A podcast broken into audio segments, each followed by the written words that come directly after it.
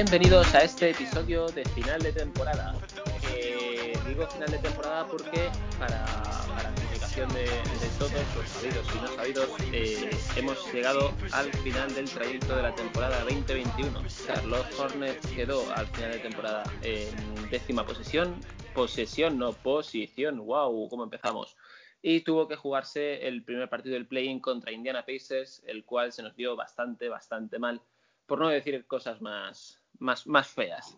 Entonces, bueno, ya ahora ya que estamos en la putita calle, pues vamos a hablar un poquito de las de, cómo ha ido el año y de bueno yo creo que tenemos bastantes cosas que comentar tanto de, de, final de temporada como de nombres propios como también un poco del futuro. Y para ello y para no variar pues me he traído a mis parroquianos favoritos. En primer lugar a don Sergio Raure muy buenas a todos. Espero que estéis teniendo un día genial y como siempre eh, un, un placer estar aquí bueno, son las doce y pico de la noche, Sergio. Un día, un día se nos ha pasado ya. Por lo menos en España, que ahora me viene Gonzalo y me dice que en Argentina hace sol y todas esas cosas. Gonzalo, ¿qué tal tiempo hace por allí? Bueno, no, no, son, no hay sol, ya son las 8 menos 20, pero digamos que estamos bastante más despiertos que ustedes. Eh, también muchas gracias por, por eh, tenerme acá. Eh, hay muchas cosas por hablar, como bien dijiste vos, Adri. Esta temporada dejó mucha tela para cortar, así que estaba esperando que llegue el episodio. No os olvidéis de seguir su cuenta, los Hornets Argentina, referencia de la información Hornet, ¿eh? importante. Eh, tengo también, aparte de, de, estos dos, para poner un poquito de, de caos, eh, al señor Zach Arias. Muy buenas, Zach. Pues muy buenas, encantado de estar otro episodio con todos vosotros. A Zach también lo podéis seguir en Twitter, tiene una cuenta muy interesante, pero que no lo voy a hacer porque luego no me paga nada de, de publicidad ni de royalties, así que eh, te vas a quedar sin promoción hoy, Zach. Vaya boleros. Por último, por penúltimo, pero no menos importante, tengo a mi buen amigo desde Santander, Jonathan Padilla. Joder, qué formal, Johnny, con Johnny vale. Buenas noches a todos y encantado de estar aquí con vosotros. Nada, el placer es nuestro, Johnny. Y ahora ya sí, por último, pero no menos importante, porque yo la verdad es que le tengo un guardadito, un rinconcito en el corazón, porque es de la poca gente educada que hay por esta zona, el señor Regaletti. Un saludo a todos, gracias, gracias por ese halago, la verdad que eh, me ayuda muchísimo a, mi moral. Y nada, eh, encantado de compartir eh, las opiniones de lo que ha sido este fin de temporada, que ha sido poquito complejo, pero hay mucho, mucho que hablar. Pues vamos a entrar en materia. No sé si alguno de vosotros ha jugado al Final Fantasy VII. Yo era muy, muy fan, pero allí las, las habilidades y demás iban por, por materia.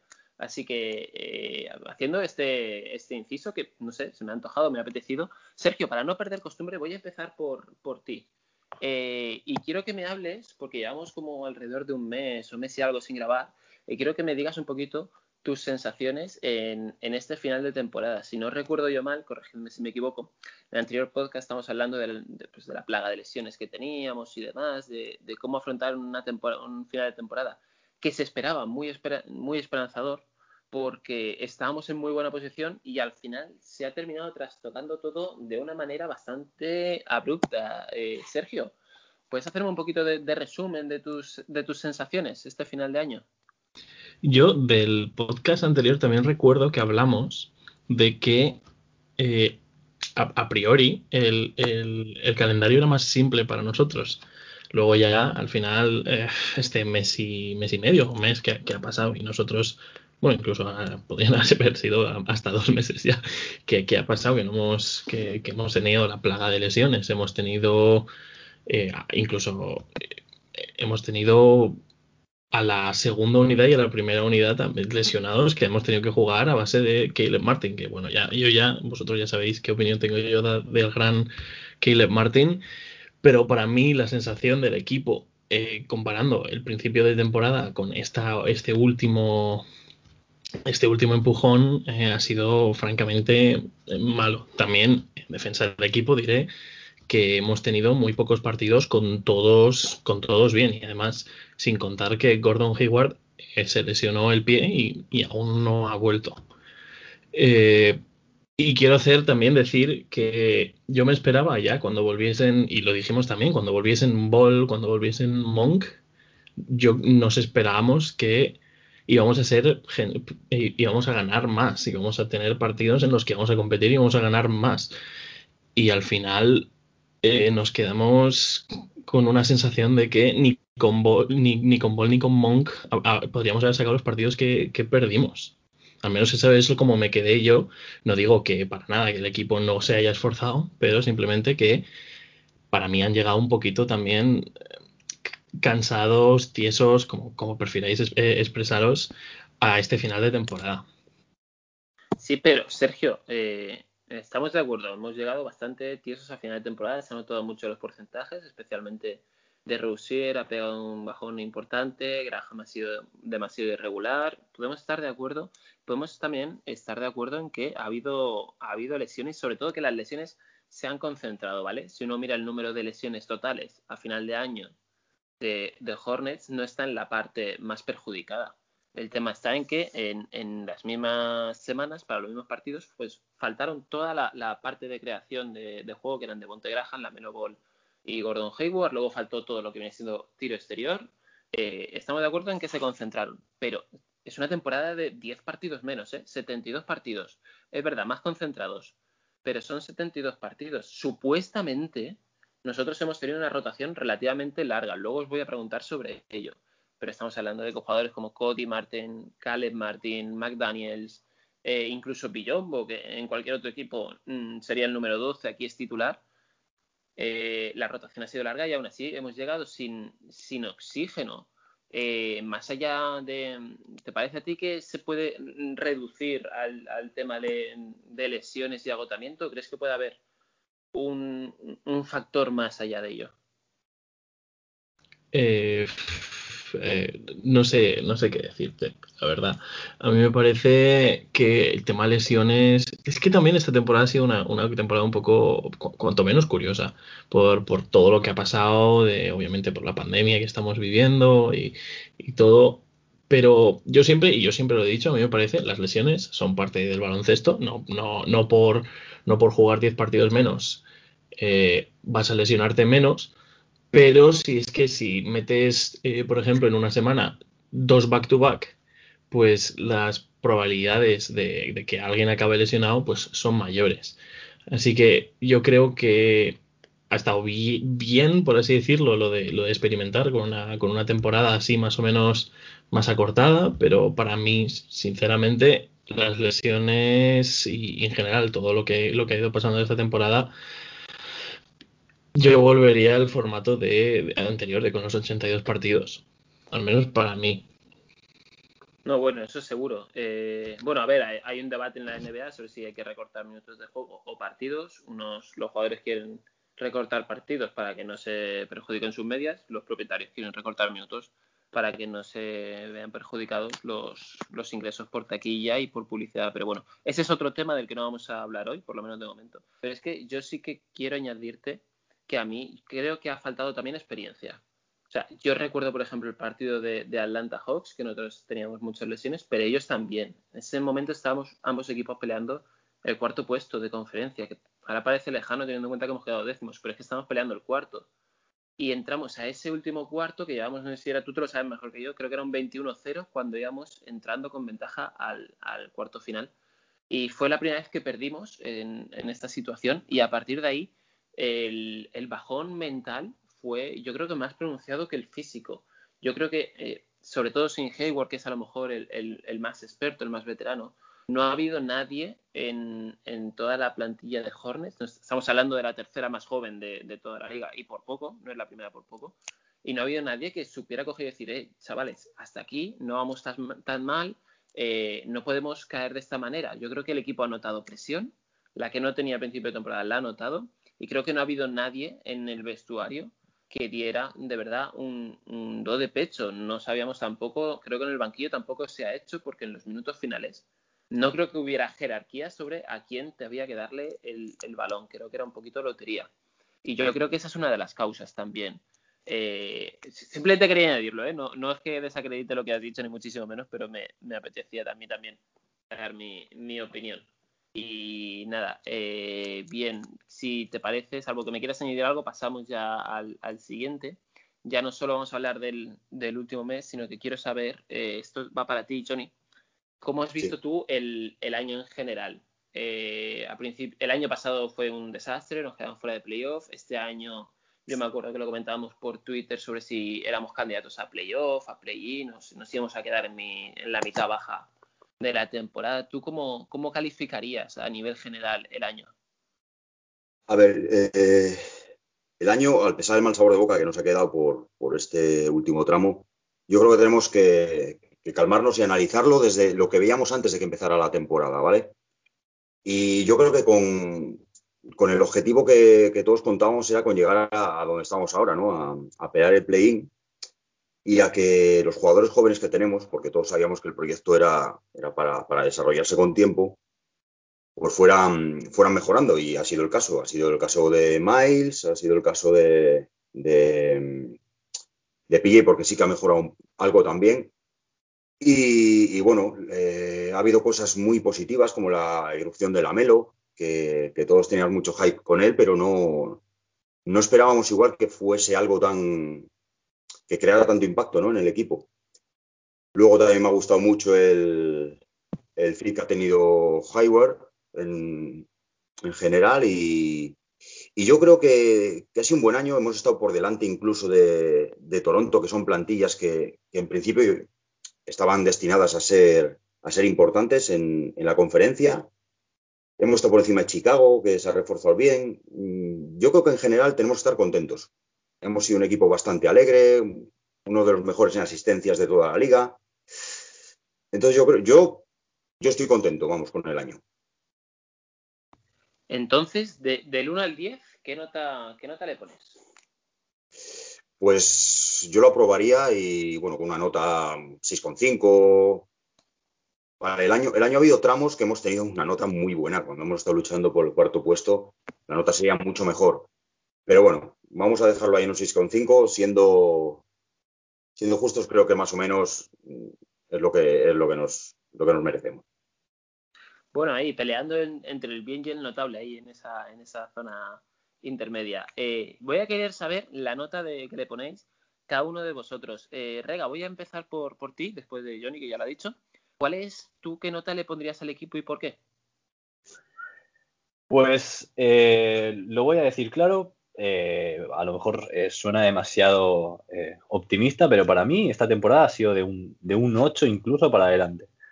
Creo que somos un equipo muy joven, nos pecamos de muchísima inexperiencia, em, pero a nivel general creo que si lo comparamos con cómo pensábamos que íbamos a terminar a principio de temporada, donde nos prosticaban no, no solo los demás, sino nosotros también, eh, creo que hemos superado las expectativas y bastante bien, porque eh, a pesar, sí, de lo que hablamos, de las lesiones, de, cómo estaba cada jugador y, cómo ha vuelto, que eso es algo que también un poco a mí me deja una duda ahí, porque eh, no sé si ha sido una cuestión física también, no solo de inexperiencia, porque por ejemplo Malik Monk, aunque haya vuelto de la lesión, o sea, cuando volvió, tampoco llegó eh, al nivel que, con el que, estaba demostrando antes de, lesionarse. Eh, la Melo Ball, si bien es cierto que, su lesión era más complicada, o al menos a priori era más complicada, eh, tampoco volvió al mismo nivel a ese jugador que, nos sorprendió a todos justo antes de lesionarse.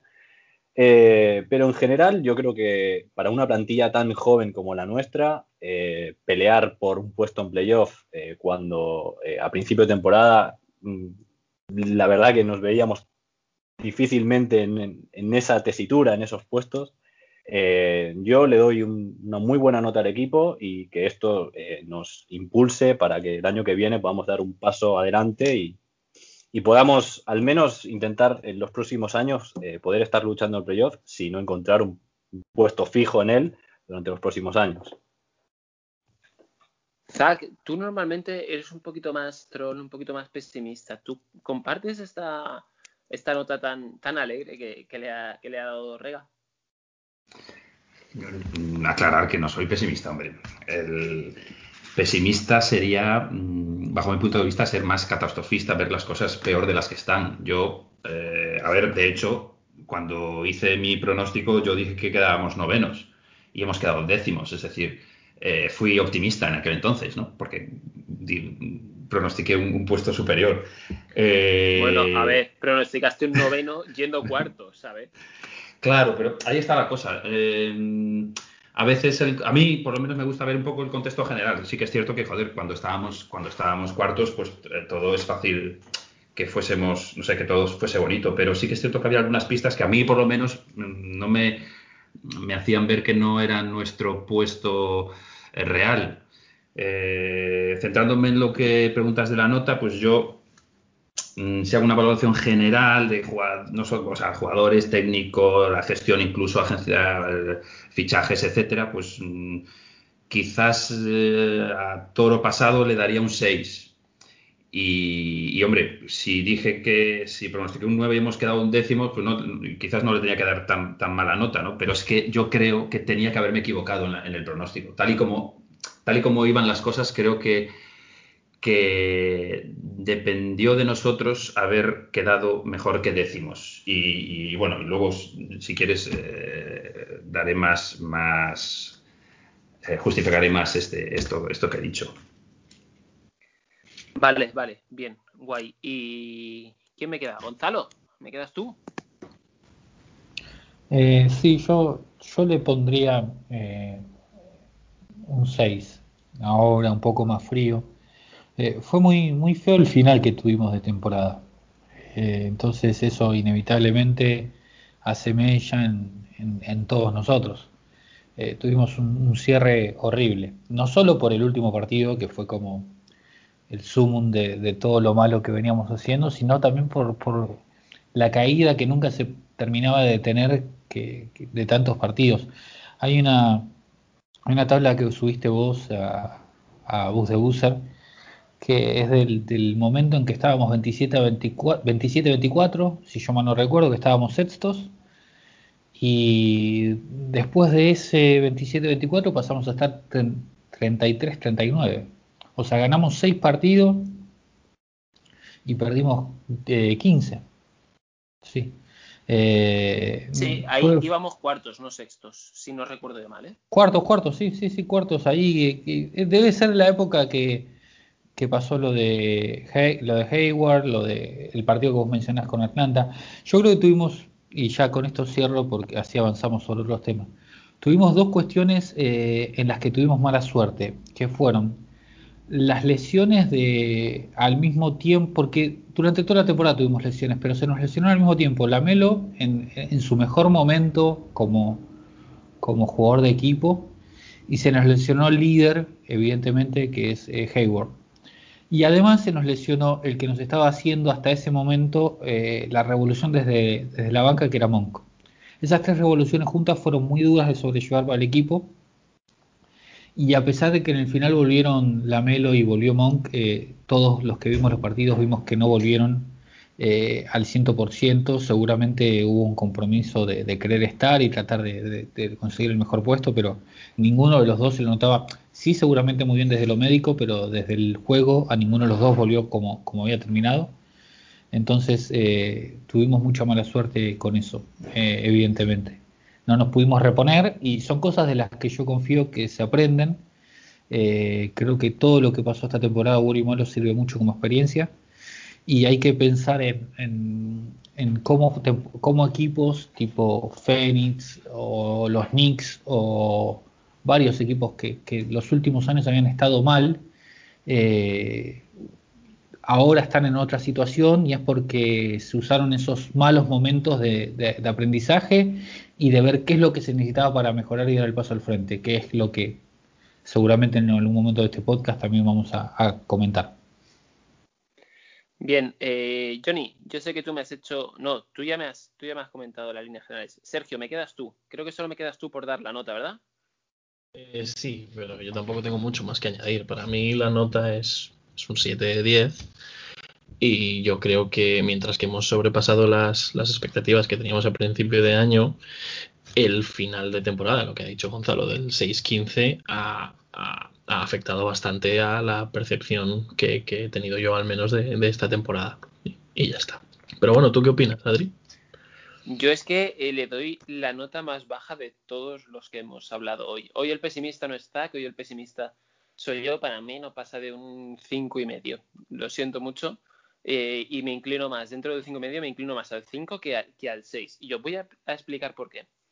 Eh, le doy esta nota porque es verdad que nosotros a principio de temporada esperábamos, bueno, yo esperaba que, el equipo fuera playoff. Creo que la inversión por Hayward creo que la buena suerte con, la Melo Ball, ya no que nos saliera bien, sino que tener el número 3 ya fue un acto de buena suerte, eh, obligaba a, subir varios escalones de golpe y estar peleando esos playoffs. No hemos conseguido playoff, ni siquiera hemos forzado el último partido del play-in. Podemos pensar que, que el play-in es bueno, vale, bien, me parece bien, pero la realidad es que ha sido en un este muy, pero que muy flojito Hemos tenido muchas noticias buenas. Hayward ha caído de pie. La Melo Ball no os quiero ni contar. Estamos hablando de, para mí, el, rookie del año. Bridges ha dado un paso adelante. Monk ha tenido momentos en los que ha dado otro paso adelante. Eh, ha tenido partidos buenos y malos, pero estamos hablando de que venía de una progresión bastante descendente.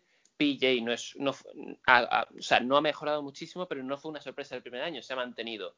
Graham, que también parecía ser un espejismo el año pasado, también ha hecho un buen año en líneas generales. O sea, se nos han dado muchas cosas muy positivas y aún así nuestro, nuestro porcentaje de victorias es inferior al, del último año de Kemba Walker aquí. El último año de Kemba Walker con Walker y, y Jeremy Lamb fue un año bastante decepcionante, nos quedamos fuera de playoff y aún así conseguimos un porcentaje de victorias superior al de este. Y los años anteriores, aquellos famosos de que siempre conseguimos 36 victorias, eh, si la temporada de este año hubiesen sido 82 partidos, hubiésemos conseguido entre 37 y 38. O sea, no creo que sea una temporada para tirar cohetes, y menos cuando estamos hace un mes y una semana, estamos en una posición de eh, factor cancha en playoff. Creo que al equipo le ha faltado experiencia, creo que al equipo le han faltado cosas y eso viene ya también desde la planificación nos hemos venido abajo, no hemos sabido cortar la hemorragia y, no creo que podamos estar satisfechos. Al final, eh, son, es, lo inmediato es lo que más valoras cuando tienes que hacer eso, te influye más mentalmente, estamos de acuerdo. Pero creo que en líneas generales eh, los Raptors no estaban jugando ni en su casa, han tenido que irse a la Tampa. Eh, los Celtics han tenido el peor, un año muy malo. Los Bulls han hecho una apuesta, le ha salido mal los Wizards han estado desquiciados durante más de media temporada y aún así, a excepción de los Raptors, han quedado por bueno y los Bulls han quedado por encima. Creo que el, este año el playoff del oeste estaba demasiado barato para no haberlo para no haberlo peleado con todo lo bueno que nos ha pasado.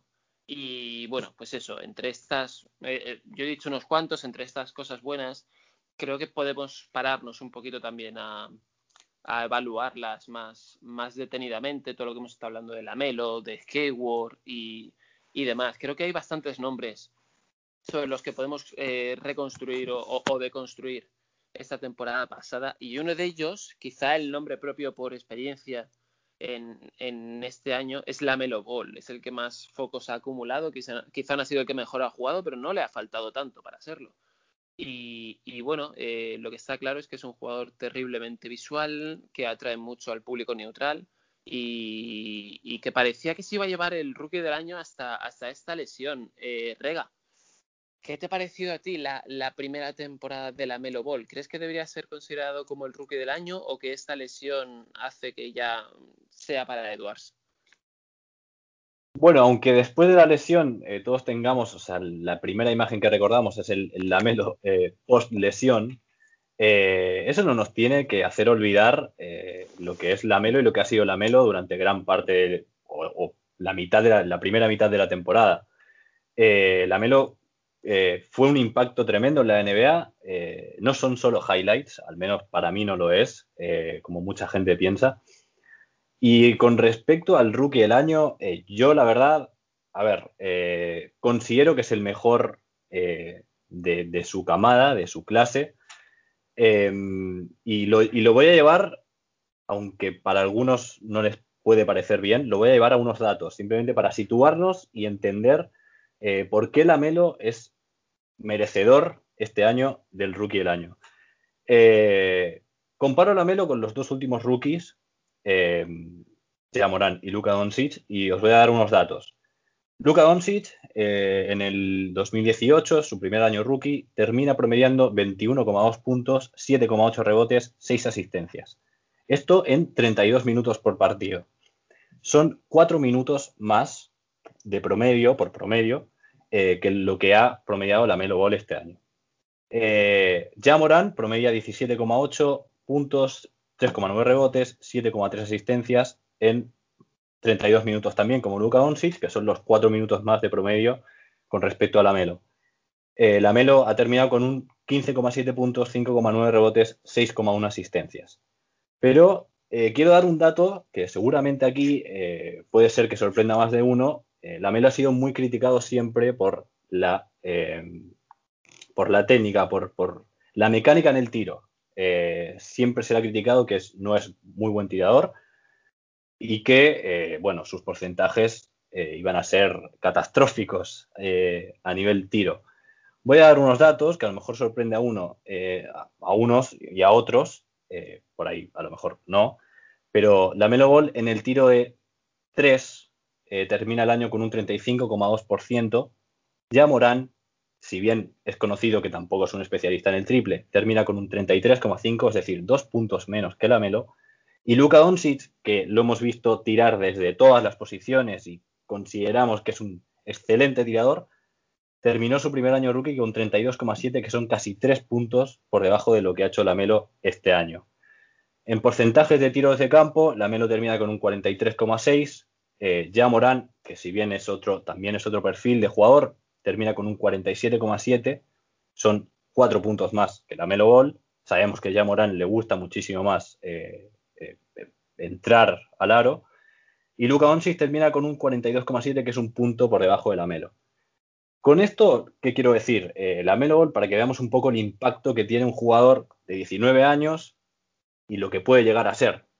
Si bien es cierto que está muy peleado porque Anthony Edwards, la verdad que se ha hecho un, eh, un fin de temporada para mí excelso, o sea, espectacular Anthony Edwards, creo que si valoramos lo que es eh, la regularidad, creo que la Melo debe llevarse el, rookie del año, sin ninguna duda para mí. Eh, además, por lo que contribuyó a que el equipo pudiese escalar un, peldaño más, estar más cerca de playoff y competir, que es lo que también se busca mucho en, los, en los prospectos de primer año, porque si bien Anthony Edwards ha terminado espectacular la temporada, era un jugador que también no importaba darle la pelota. Es verdad que después ha hecho, un, como digo, un espectacular final, pero para mí eh, la Melo Ball, si no es por la lesión eh, y, aunque la vuelta estuvo más o menos manchada porque no volvió al mismo nivel, creo que la Melo Ball se hubiese llevado de calle este año el rookie. Y considero que aún así hay que valorarlo como tal. Es el mejor jugador de su clase ahora mismo y para mí hay que dárselo y, darnos cuenta del impacto que puede tener un jugador como Navelo, al menos por ahora. Y una cosa, yo es que he estado hablando con, gente de esto de, que le gusta el baloncesto, seguidores de la NBA, de otros equipos y demás, y sí que ven a Lamelo como, como tú has dicho, el mejor jugador de su camada ahora mismo, pero no lo ven como el mejor jugador de su camada dentro de 10 años. Consideran que es un jugadorazo, que tiene muchísimo baloncesto, pero que sus condiciones no son las de ganar un partido de playoff.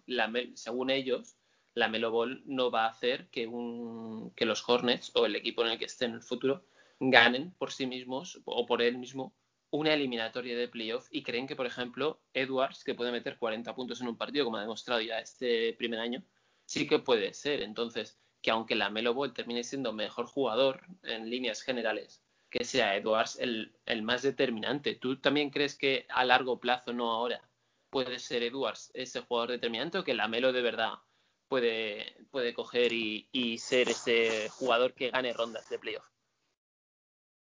Es que, a ver, eh, sí, Edwards es mucho más, eh, parece, eh, más prolífero en cuanto a, en cuanto a anotación, pero creo que, es una posición también, es verdad que juega alero y es una posición que no tiene tanto impacto a lo mejor en el juego. Si es cierto que hay, no, no, solo por posición, porque hay aleros que pueden eh, partir como bases y, repartir juego espectacular. O sea, no, no, no, no voy por ese lado, pero creo que eh, con las condiciones de Lamelo, creo que es un jugador totalmente de equipo. Edwards, ¿le puedes dar el balón cuando quema? Sí, seguro. Seguramente el techo de Edwards eh, sea alto, pero tanto como para poder decir si Edwards o Lamelo, creo que es muy pronto, creo que hay que darle tiempo a estos dos jugadores. Acaban de llegar en un año muy complejo y muy complicado por, las circunstancias que ya sabemos todos.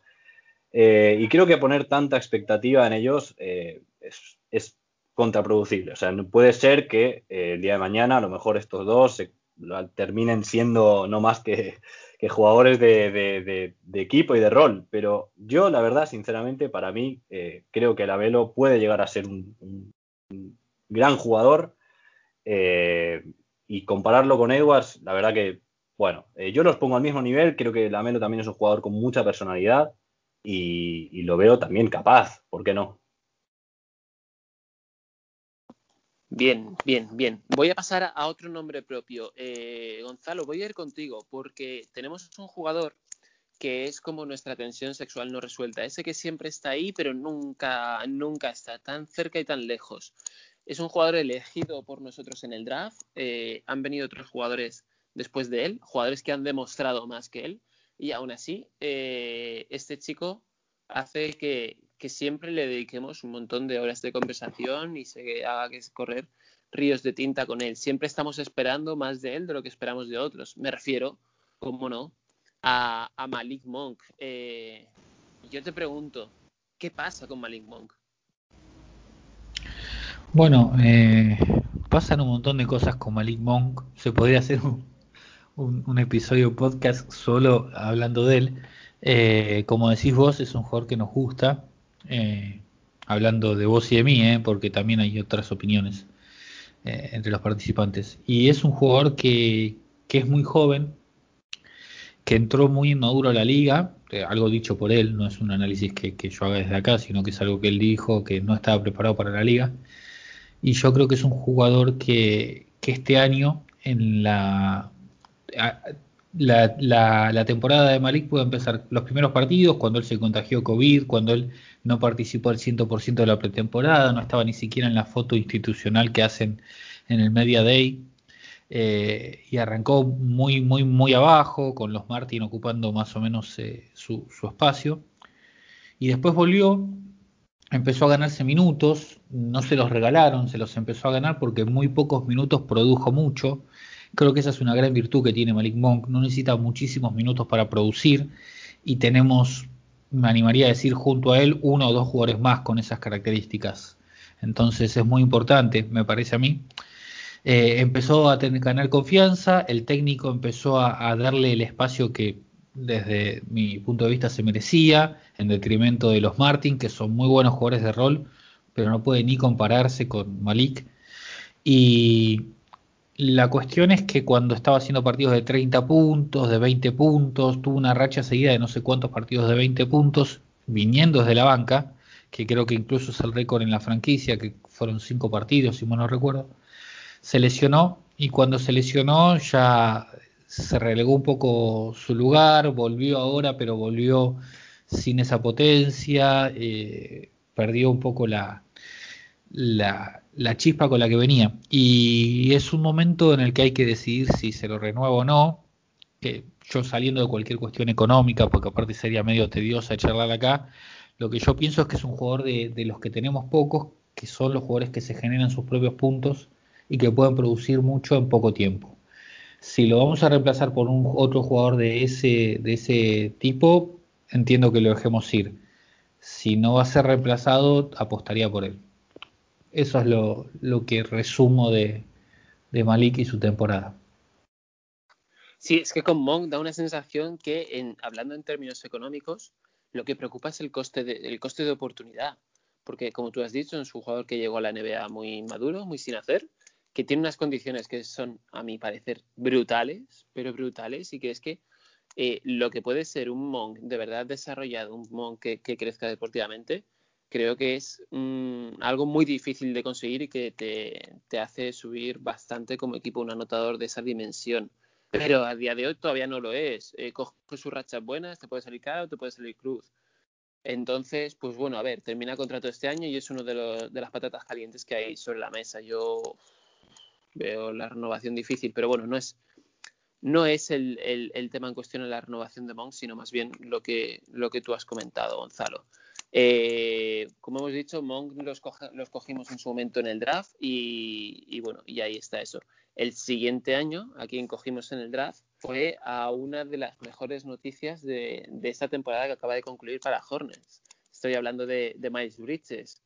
Eh, Zach, hemos visto un Bridges que sus dos primeros años fueron bastante tímidos, también llegó muy joven. También en el final de su primera temporada, él mismo dijo en Twitter que no estaba contento con su resultado y que no, había sido un buen año suyo, que iba a trabajar mucho para mejorar. Y parece que esa mejoría por fin ha llegado en la segunda mitad de este tercer año, cuando con las lesiones ha dado un paso al frente, ha dejado esa timidez, sobre todo con balón, y se ha convertido en un jugador mucho más allá de, de highlights y de mates, que es por lo que lo conoce la mayoría de la gente, para ser un jugador buenísimo. Eh, ¿Tú qué opinas de Bridges? ¿Qué techo le ves a, este jugador?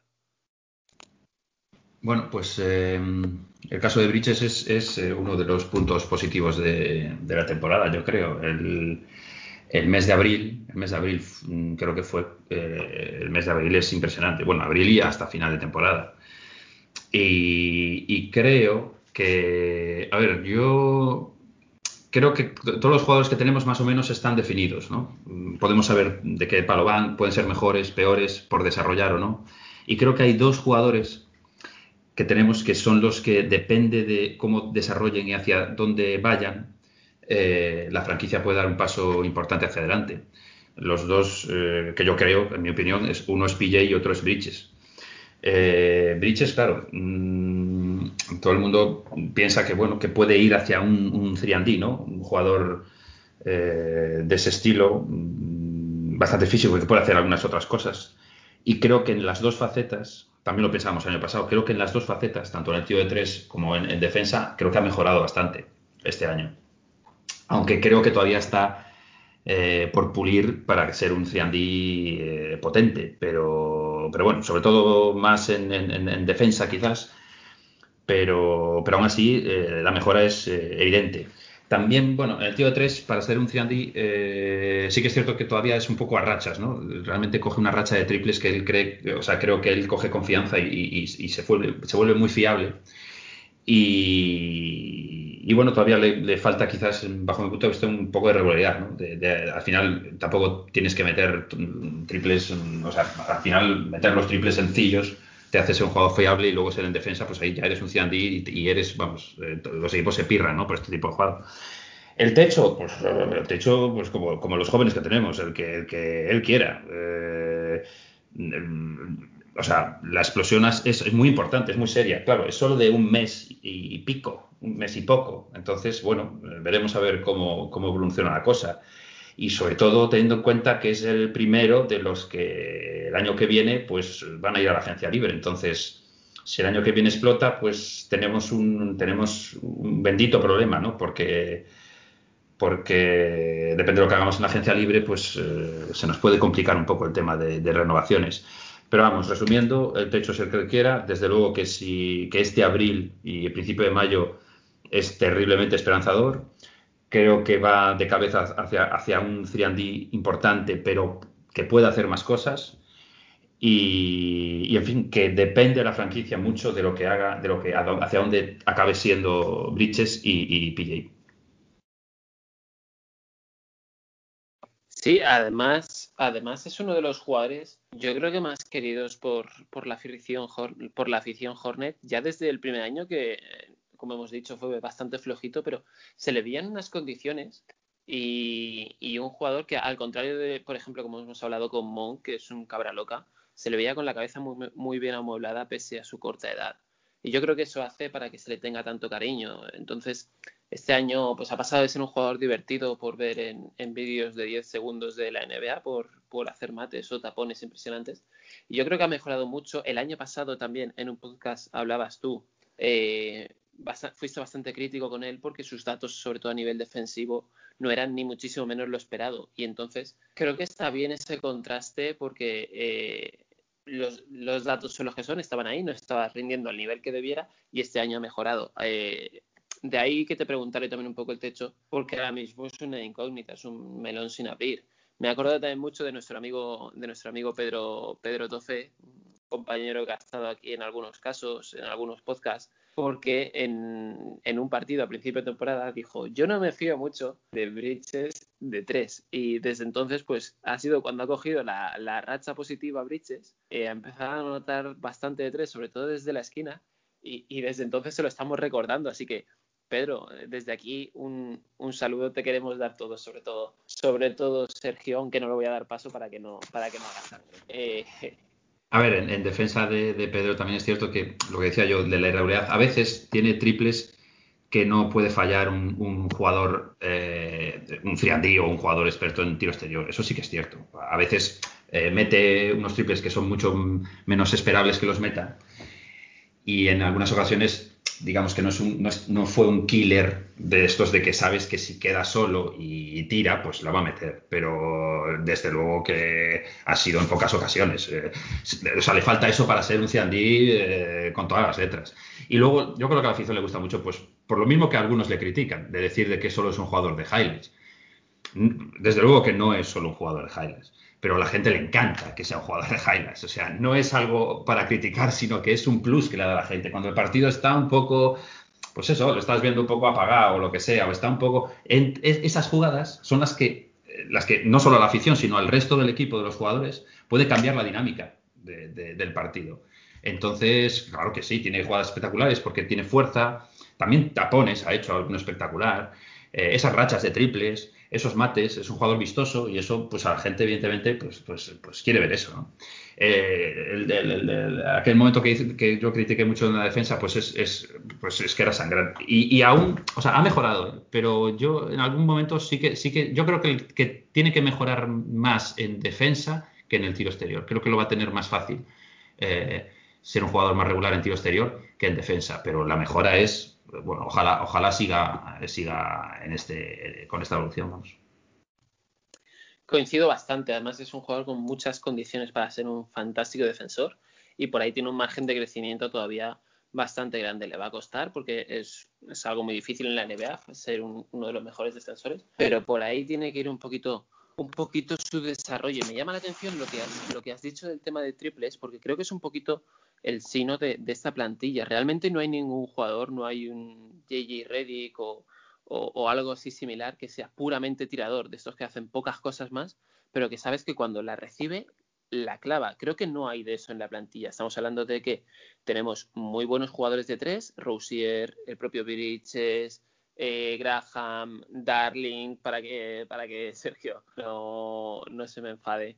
Eh, pero no son, o sea, no, no, son esos especialistas, por decirlo de alguna manera. Sí que tienen mucha facilidad para anotar. También Hayward. Y uno de ellos es, eh, es PJ Washington, que precisamente, como estamos haciendo el orden, primero Monk, luego Bridges, luego la siguiente elección de draft fue eh, Washington. Y sobre Washington, creo que es un, un, tema que en el cual Sergio ha tenido bastante debate con, con, algunos compañeros de la comunidad Hornet durante estas últimas fechas. Y me gustaría saber, o me gustaría conocer que su opinión al respecto, que la pueda desarrollar en, en profundidad su, su, opinión sobre Washington. Sergio.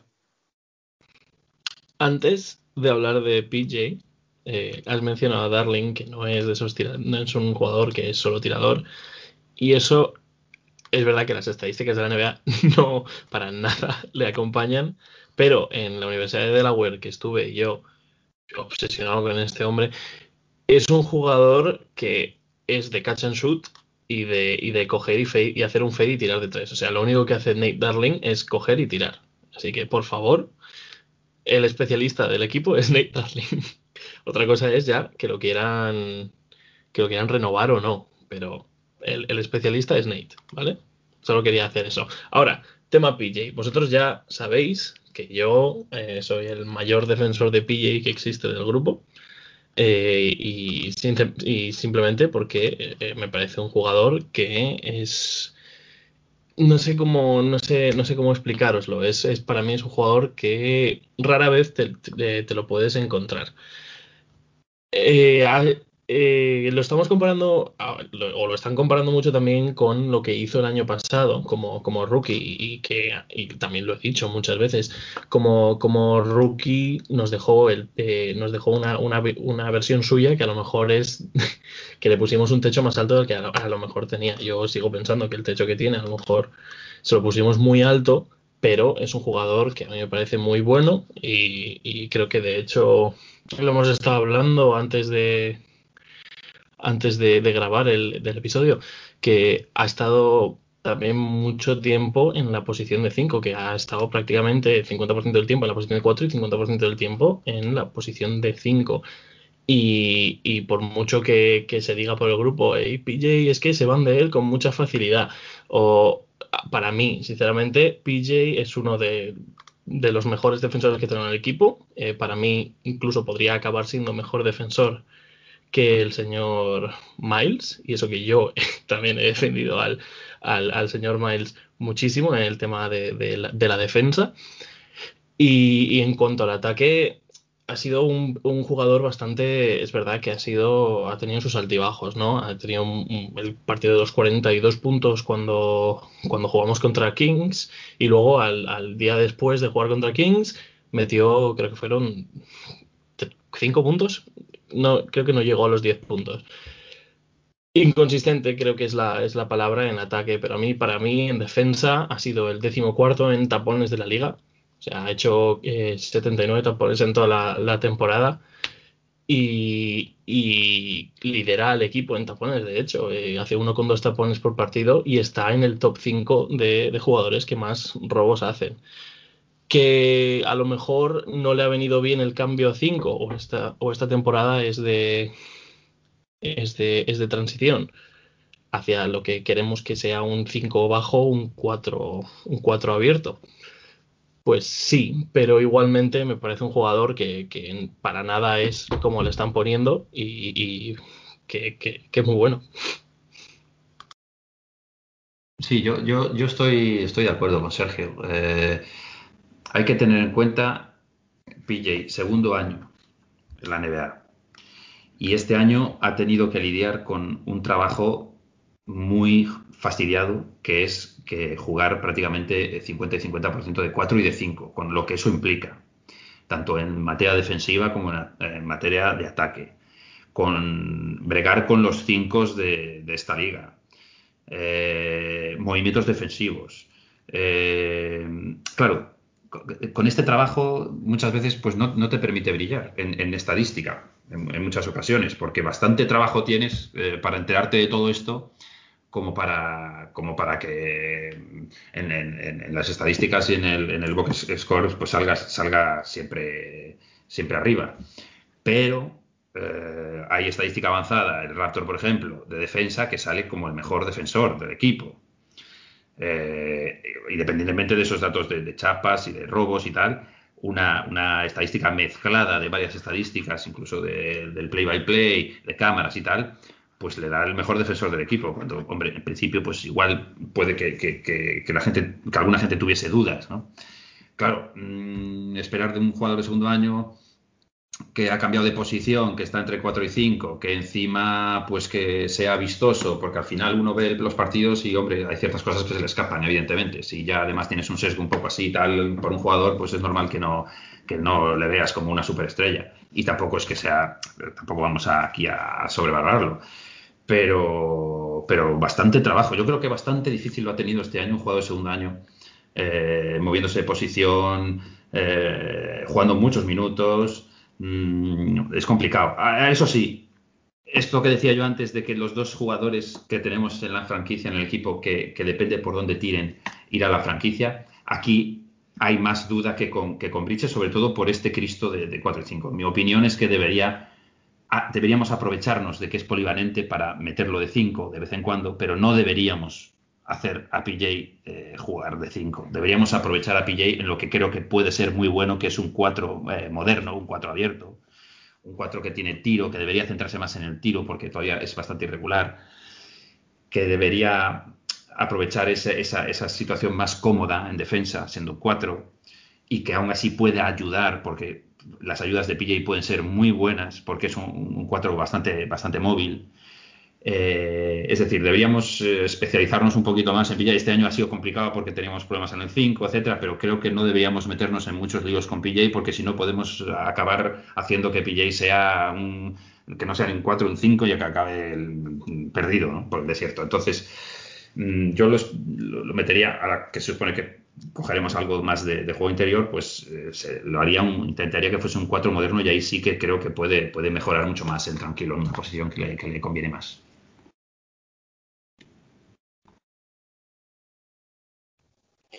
Sí, yo es que además, eh, a ver, eh, estoy bastante de acuerdo en el sentido de que PJ Washington tiene condiciones para ser un buen defensor. Pero también es verdad que es un jugador que, bueno, será porque es segundo año, es sophomore y demás, pero tiene muchos despistes. Y también es cierto que para el, el imaginario colectivo, que han visto medio partido de Charlotte Hornets durante este año y que han conectado el play-in contra los Pacers, que fue un partido desastroso, horroroso, tétrico, patético, bueno, podemos decir mil adjetivos, y en el cual eh, PJ Washington en concreto no estuvo bien en defensa por esos despistes. O sea, condiciones tiene, pero se, despistaba, no, está en tensión.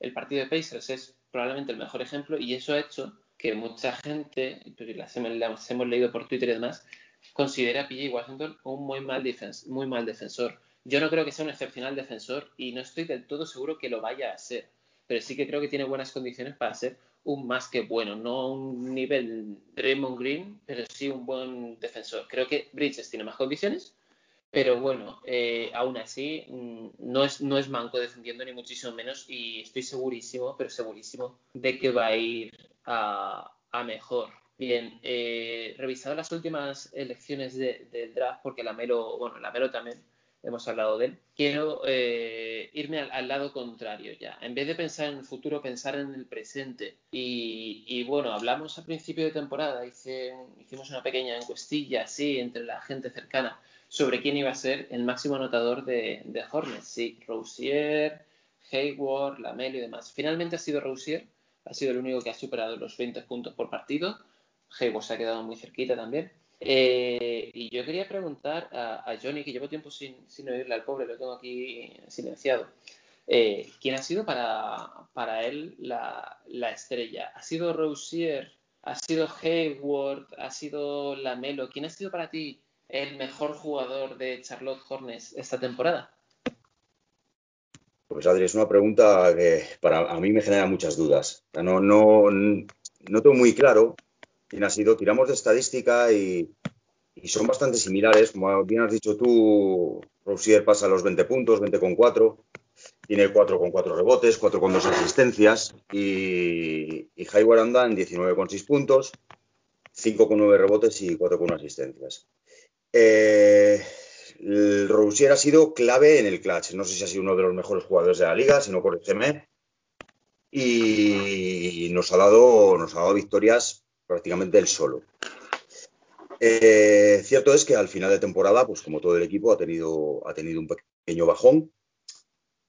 Pero no sé, a nivel general, cuando ha faltado Hayward, yo creo que se ha notado más. Eh, a nivel defensivo, eh, ayudas, rebotes, cómo genera juego, no sé, a mí creo que el impacto que tiene sobre en el equipo, yo creo que es más determinante de Hayward. Y estoy tirando de memoria, pero, pero creo que el, récord sin él eran unos 8-16 o 8-17.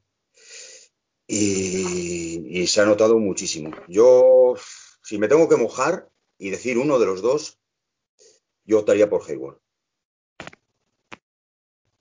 Yo igual, ¿eh? O sea, yo para mí eh, es Hayward. Es cierto que habrá mucha gente que pueda pensar que Rousier, precisamente porque Hayward ha estado lesionado en la parte más importante de la temporada, un esguince que parece que para dos o tres semanas se ha alargado más de un mes y todavía no está recuperado. Eh, entonces, seguramente mucha gente podría ir por Rousier por lo que tú has dicho, que es muy bueno en el clutch. Pero yo creo que la diferencia es que, precisamente también, otra de las cosas que has comentado, Charlotte Hornets con Gordon Hayward eh, supera el 50% de victorias. Charlotte Hornets sin Gordon Hayward y con Rousier apenas pasa del 30%. Eh, y estamos hablando de, victorias contra, bueno, creo que son dos contra Magic y contra, contra Pistons, que con todos los respetos, pero su interés no es el de ganar partidos, es el de perder para buscar a Kath Cunningham. Y, bueno, a fin de cuentas, en el caso, por ejemplo, de los Magic, que es un equipo deshecho a mitad de temporada, eran victorias sobre el papel más cómodas y aún así nos costaron bastante, ojo, importante. Entonces, yo creo que lo que de verdad determina a un, a un jugador si es mejor o peor es cómo hace a su equipo ganar y creo que Gordon Hayward es precisamente el que más nos hace ganar. Yo por eso estoy contigo en, que Hayward es la, estrella. Luego, por seguir con el contraste, pasamos de la estrella a los antiestrella, a, a, la rota, a la rotación, al fondo de la rotación, el fondo de armario los que menos minutos tienen. Hemos comentado antes, por eso he dicho que luego quería, quería hablar sobre ello, de que eh, en principio nosotros sobre el papel teníamos una rotación larga, en el sentido de que teníamos jugadores que para, para el gran público son desconocidos, pero que tienen bastantes minutos a lo largo de, la temporada. Estoy hablando de Jalen McDaniels, estoy hablando de los hermanos Martin, estoy hablando, luego llegó eh, Brad Wanamaker.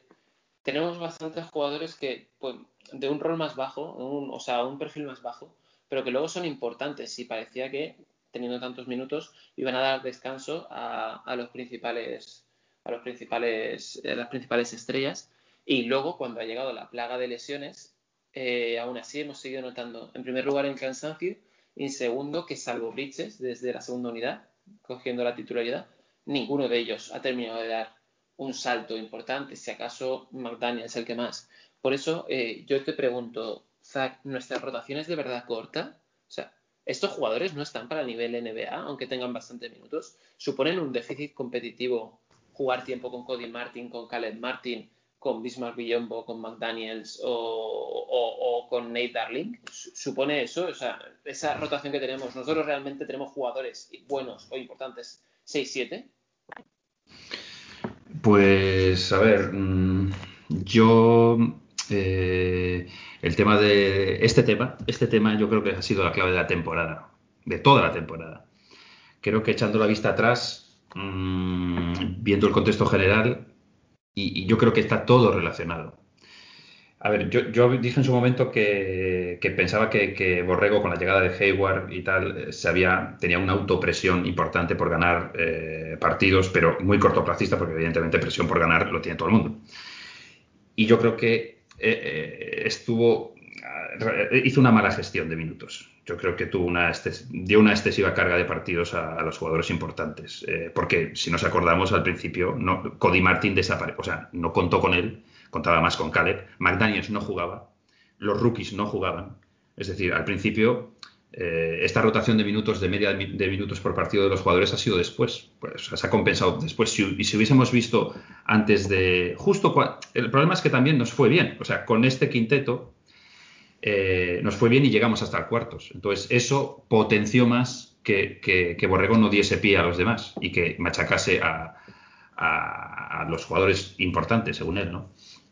De hecho, también comenté que habíamos comentado que, cuatro años de Hayward había que cuidarle un poco porque si no era complicado y resulta que Hayward estaba jugando 35 minutos por partido. Bueno, de hecho ha acabado prácticamente con 34 35 minutos por partido, el que más o el segundo que más, con Rousier debe andar por ahí. Cuando, cuando era lo contrario, ¿no? yo creo que el que más riesgo tiene de lesión o tenía de lesión antes eh, de que se lesionara era él y en segunda posición igual Lamelo por su físico, pero eh, pero vamos, que no tenía mucho sentido. Entonces yo creo que, ha habido una mala gestión, una mala gestión de esos minutos, una excesiva carga, pero nos iba genial y entonces yo creo que eso eh, le hizo envalontonarse y, y, seguir haciendo esto. ¿no? ¿Cuál es la consecuencia? Pues la consecuencia es que tienes un banquillo que no, que no, que no, unos jugadores que no los tienes enchufados. Y cuando llegaron las bajas, pues, pues evidentemente les costó a algunos entrar en ritmo. Eh, también en el caso de los rookies, pues claro, ya cuando llegaron las bajas, pues tampoco tenía mucho sentido meterlos, meterlos en, quinteto, ¿no? Porque eh, con la necesidad que teníamos justo después de, tener esas bajas y empezar a perder partidos, pues no es el momento cuando no los has metido al principio. Hizo un amago con Kerry, con Kerry Jr. de jugar, pero claro, a un rookie no le puedes, no le puedes eh, pedir que cada vez que le metas se salga y el primer partido que, la cague lo quites, ¿no? Tienes que tener paciencia y tampoco estaba para paciencia. tuvo un partido, un partido que se salió, el segundo ya la lió porque hizo un montón de faltas y desapareció del mapa. Entonces, claro, eh, todo, todo, esto de, la, gestión de, los minutos ha hecho que luego hayan tenido que salir los de refuerzo, que no, no, estaban en ritmo porque, no habían estado jugando, que su nivel ya, comparado con la primera unidad, baja ostensiblemente, evidentemente, porque para algo salen desde el banquillo. Y, eso hace que esa, esa, presión que tuvieron los que, los que salieron después eh, por ganar eh, la arrastrasen durante el final de temporada. Y por eso creo que tuvimos un final de temporada tan malo, ¿no? Eh, evidentemente estaba condicionado por, la exigencia y, el desgaste que tuvo el resto del equipo para, echarse las victorias o intentar pelear por al final no quedar apeado, ¿no? Rousier y compañía. Eh, y nos pasó factura en el final de temporada y nos pasó factura en el play-in porque seguramente fueron los peores. Fuimos decreciendo, hicimos la guinda del pastel en, ese, en esa caída libre fue el, partido del play-in, ¿no? Tanto físicamente, ya mentalmente, muchos jugadores pues de, esa, de, esa, de ese esfuerzo. Me sorprende por, Borrego porque viene de, una, de la mejor escuela de gestión de minutos de veteranos de la historia, que es Popovich. Entonces, mm, haber pensado un poquito más a medio plazo, haber gestionado un poquito mejor, haber tenido a todo el equipo enchufado pensando en que estábamos en un buen puesto y vamos a llegar a playoffs, yo creo que hubiese tenido más sentido. Evidentemente alguien puede decir que a todo lo pasado, pues evidentemente todos, todos lo sabemos, ¿no?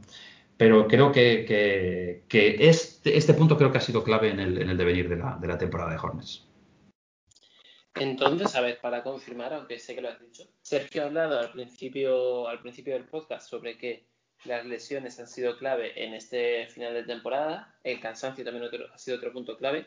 Yo he dicho que la experiencia a mí me parecía algo fundamental y que eso nos ha fallado. Y tú nos dices una, una más. Entonces, si quitando alguna de las anteriores, o bueno, o, complementando, mejor dicho, que es sí, a ver. rotación. ¿Tú crees que la rotación ha sido causa principal, importante, de este final tan dantesco?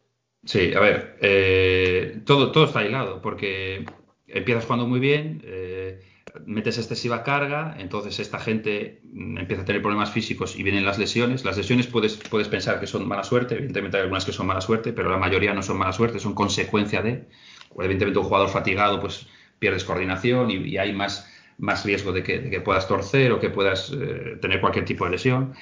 Con esa lesión entra la segunda unidad, que como no la tienes enchufada, evidentemente no les puedes pedir que sean los punta de lanza, sino que eh, gente como Rousier y compañía tienen que ser los punta de lanza, se meten la presión ellos y tienen que seguir metiendo puntos, por lo tanto esa gente lleva fundida, porque, porque no solamente está toda la temporada, sino que en el último espigón tienen que estar dando el callo.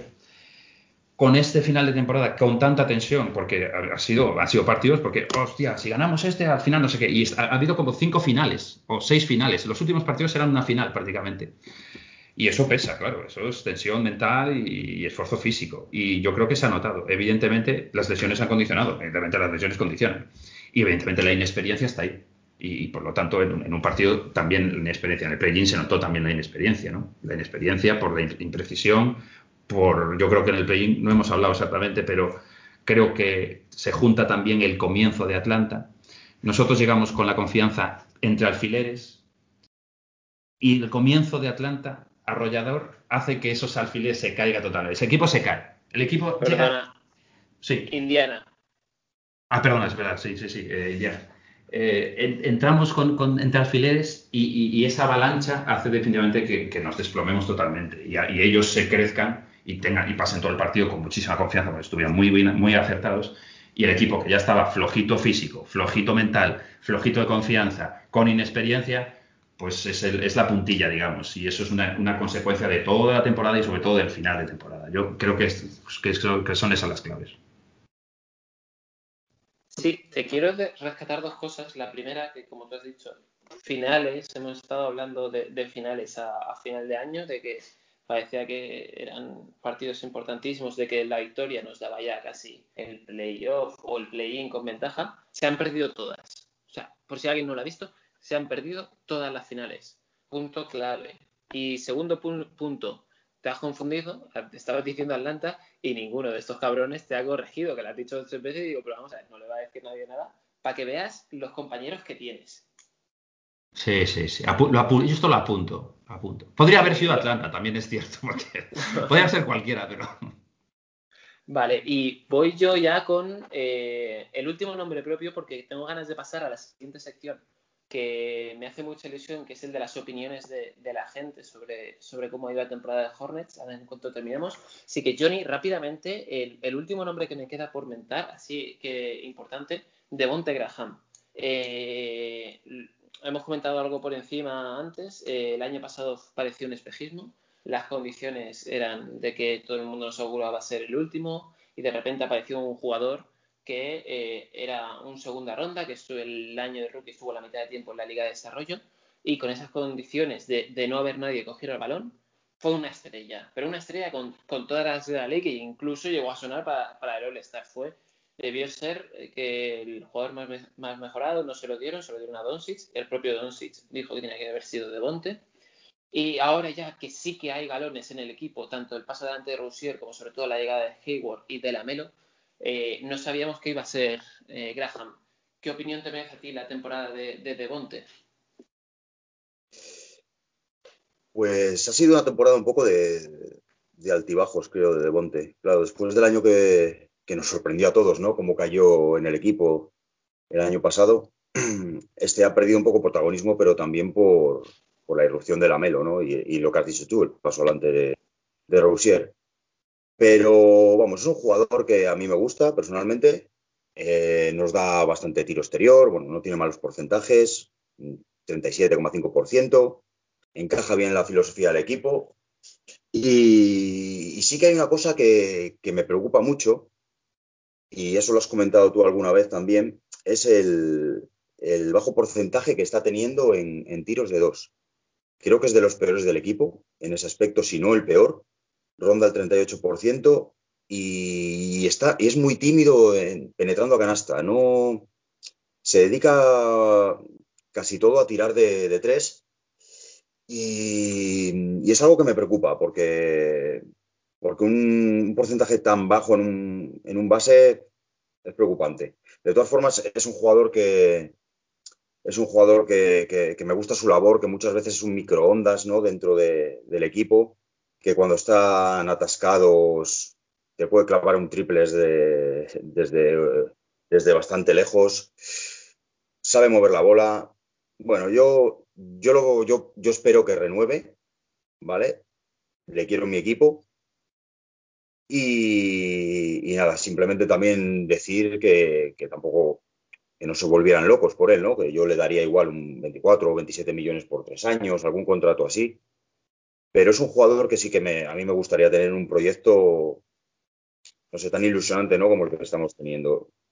No sé qué opináis vosotros, pero a mí me parece, me parece que casa bastante con, el equipo.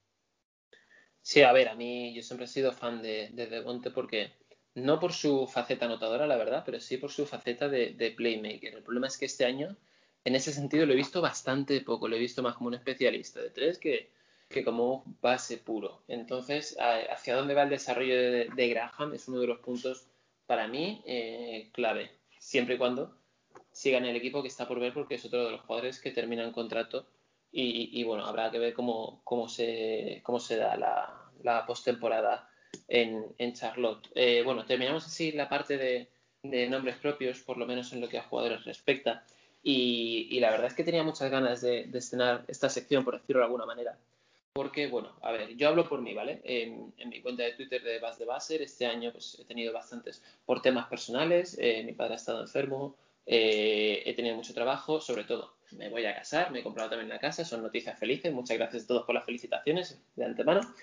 Y, y aún así eh, he tenido poco tiempo para atenderla durante dos partes de la temporada, pero es que cada vez que he tenido tiempo mm, me gusta estar ahí porque tenemos una comunidad que hablando, hablando claro es de puta madre. O sea, me lo paso fenomenalmente bien cada vez que, nos, dan su, opinión y, sus valoraciones. Y, le hemos hecho, una, hemos hecho una consulta, tanto Gonzalo como yo, por, por Twitter, sobre qué opinaba la gente de, pues eso, tanto los fans como los no fans de, de la temporada de Hornets. Y nos han pasado bastantes, bastantes eh, valoraciones, bastantes opiniones. Sergio las tiene recogidas y me gustaría, me gustaría que nos, nos la leyera para darle voz también a, esta gente.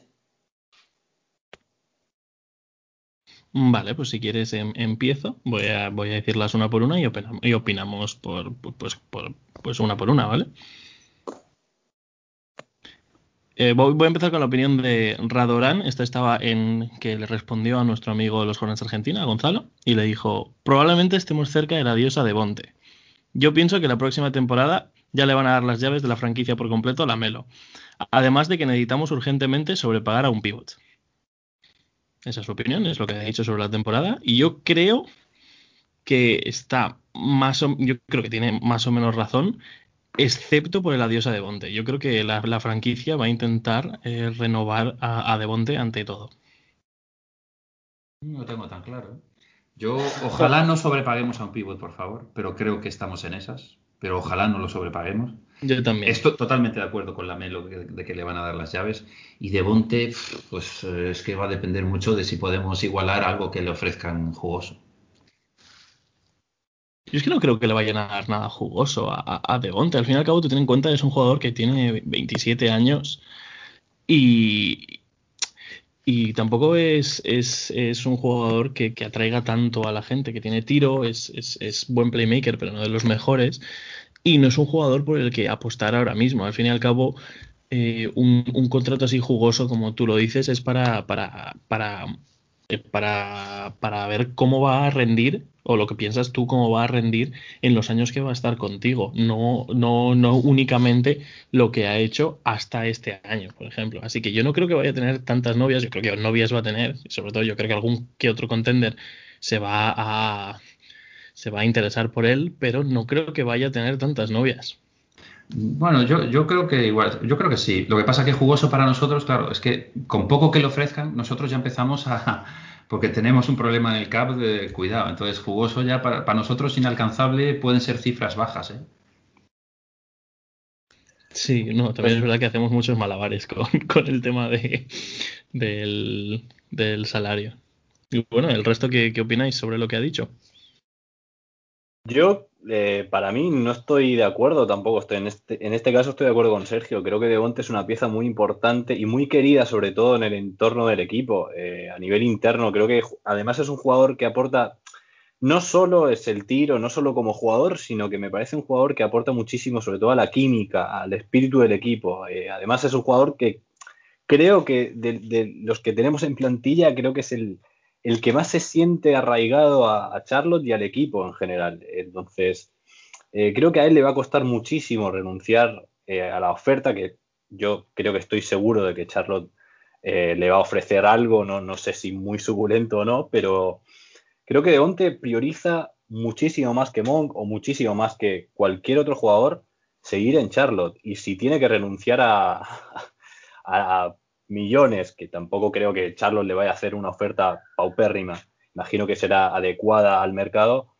eh, yo creo que no contaría con que Devonte se vaya. Es más, creo que va a ser un jugador muy importante en la segunda unidad porque eh, damos por hecho que la Melo eh, va a ser el, el, base titular sin duda.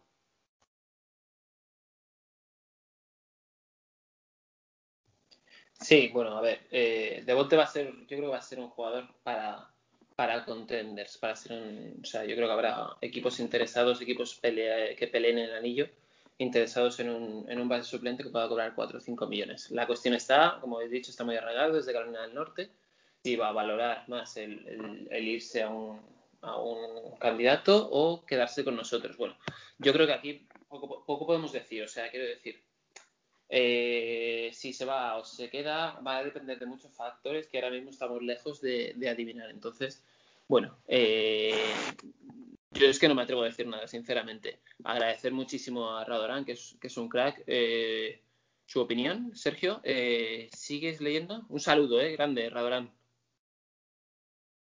Vale, sigo. Eh, voy con la opinión de Tirso Virgos, eh, muy querido también eh, aquí. Hombre, Tirso. Eh, positivo. Lamelo, Rocier, crecimiento de Bridges y tener todas nuestras rondas. Con un center y una buena incorporación en el draft, hay equipo de playoffs. Negativo. Contrato de Batum. Hayward bien, pero, se, nos puede pero se nos puede atragantar el contrato. Y decidir entre Monk y Graham. Pero vamos, en general, una temporada de 8 de 10, diría yo. Hay potencial de estrella, hay jugadores jóvenes que han mejorado y sigue habiendo flexibilidad en el draft, mercado y traspasos. Y gracias a la Melo y Bridges en cierta medida, estamos mucho más en el spotlight. Ojo, 8-10, ¿eh? Este es más optimista que vosotros. Sí, sí, se ha puesto muy. La ha puesto muy alta, más, creo que es la más alta entre nosotros también, ¿no? O, o como- Sí, o Rega. igual que Rega. Rega se ha quedado en el 8. Yo soy demasiado optimista, puede ser, pero creo que solo nos han parado las lesiones, o sea que es lo único que nos para, así que bueno, adelante. Vale, vale. Voy a decir tres opiniones así que nos han dejado muy cortitas, ¿vale? Voy a decirlas así de, de- de rápido. Y que en general son dos opiniones bastante negativas y una y una optimista, por así decirlo, ¿vale? Rafa Rey nos viene con una con la opinión que dice decepcionante. No pueden traer de vuelta un entrenador tan malo en muchas áreas como Borrego. Eh, Bo nos dice que por favor nos traigan un pivot. Literalmente el proyecto depende de esto. Y para no acabar con algo malo, Pau, Pau Martorey nos dice hay que ser optimistas pese al horripilantus final. Desde aquí, Pau, un, saludo grande que eh, si no habéis escuchado el podcast de, de Pau, yo os lo recomiendo, ¿eh? aprovecho para decirle inciso. Y bueno, pues así por las que han leído creo que van un poquito en la onda, más allá de que a uno le parezca mejor o peor, en la onda de que, también lo decía Radorán, eh, el pivot. Yo creo que a lo mejor, eh, Sí. no sé ahora las que vas a leer, no me las sé todas de memoria, pero creo que van bastante en orden de que necesitamos un pivot. Sí, sí, por ahora yo, por lo que, por lo que he estado leyendo de todo lo que nos ha dicho la gente, la gran mayoría lo que pide es un center de center. Madre mía. Eh, esto, esto va a haber que, censurarlo porque no es apto para todos los públicos.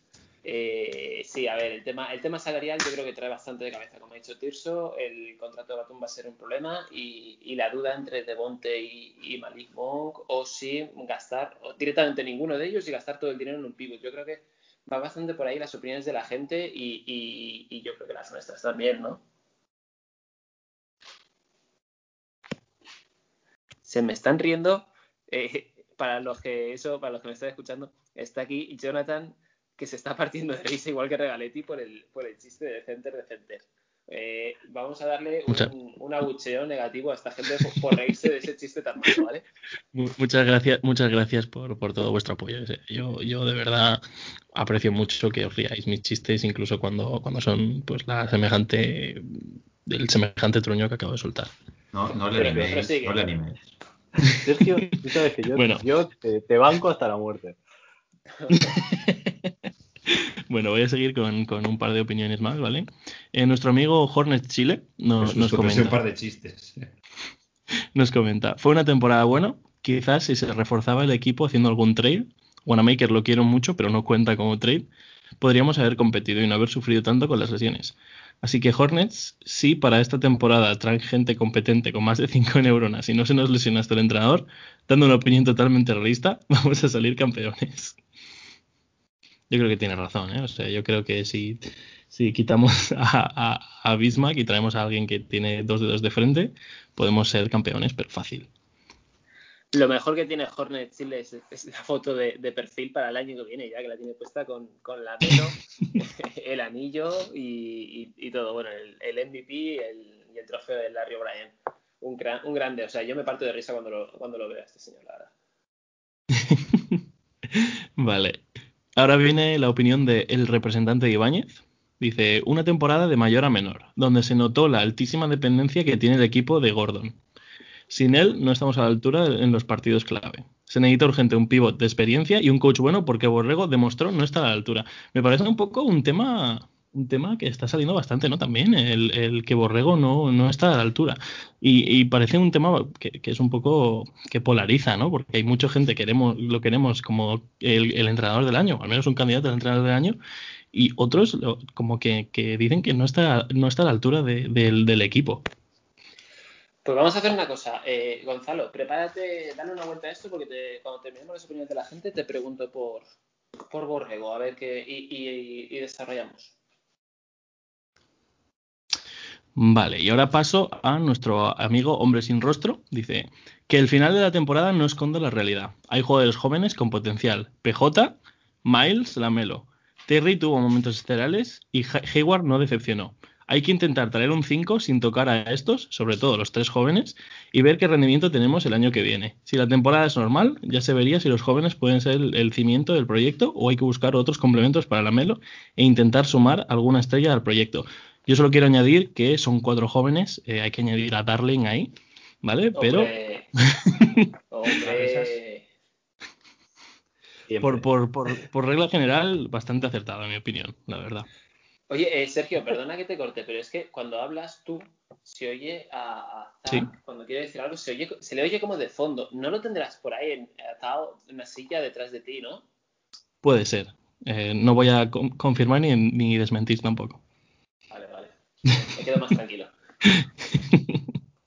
es recurrente, chicos. Eh, no, o sea, el tema del center, bueno, supongo que lo hablaremos después, pero es recurrente con, la importancia que nos hace, de que nos hace falta un pivot. O sea, es, tremendo. Sí, la verdad es que sí, es bastante, bastante recurrente. Es, bueno, al fin y al cabo es lo que más hemos echado de menos, ¿no? Un poquito de garra y, rebote. Pero bueno, vamos a... En, el play-in tuvimos pivot, ¿eh? La gente no se da cuenta que en el play-in jugamos con pivot. Sí, solo. Sí, y nos solo un rato de CL. Y el resto pues del equipo no apareció. Claro, pues, si, pasa eso, si pasa eso unos partidos, la gente empezará a pedir lo que falte, es normal. sí, no, sí, al final sí, al final. Luego fallará el escolta y pedimos un escolta. Teniendo a Darling, ¿eh? O sea, un escolta alero perfecto. Bueno. O, es larga, eso ya depende de cómo se haga la temporada. Eh, vamos con la opinión de Ignacio Cantero. Dice, yo empecé a ver los Hornets porque a mi hermana les gustó y nos hicimos hinchas pasó de ser algo tonto a sufrir cada partido. La temporada al comienzo fue muy regular con todos a un muy alto nivel, pero se fueron desinflando gracias a las lesiones de Lamelo y Hayward.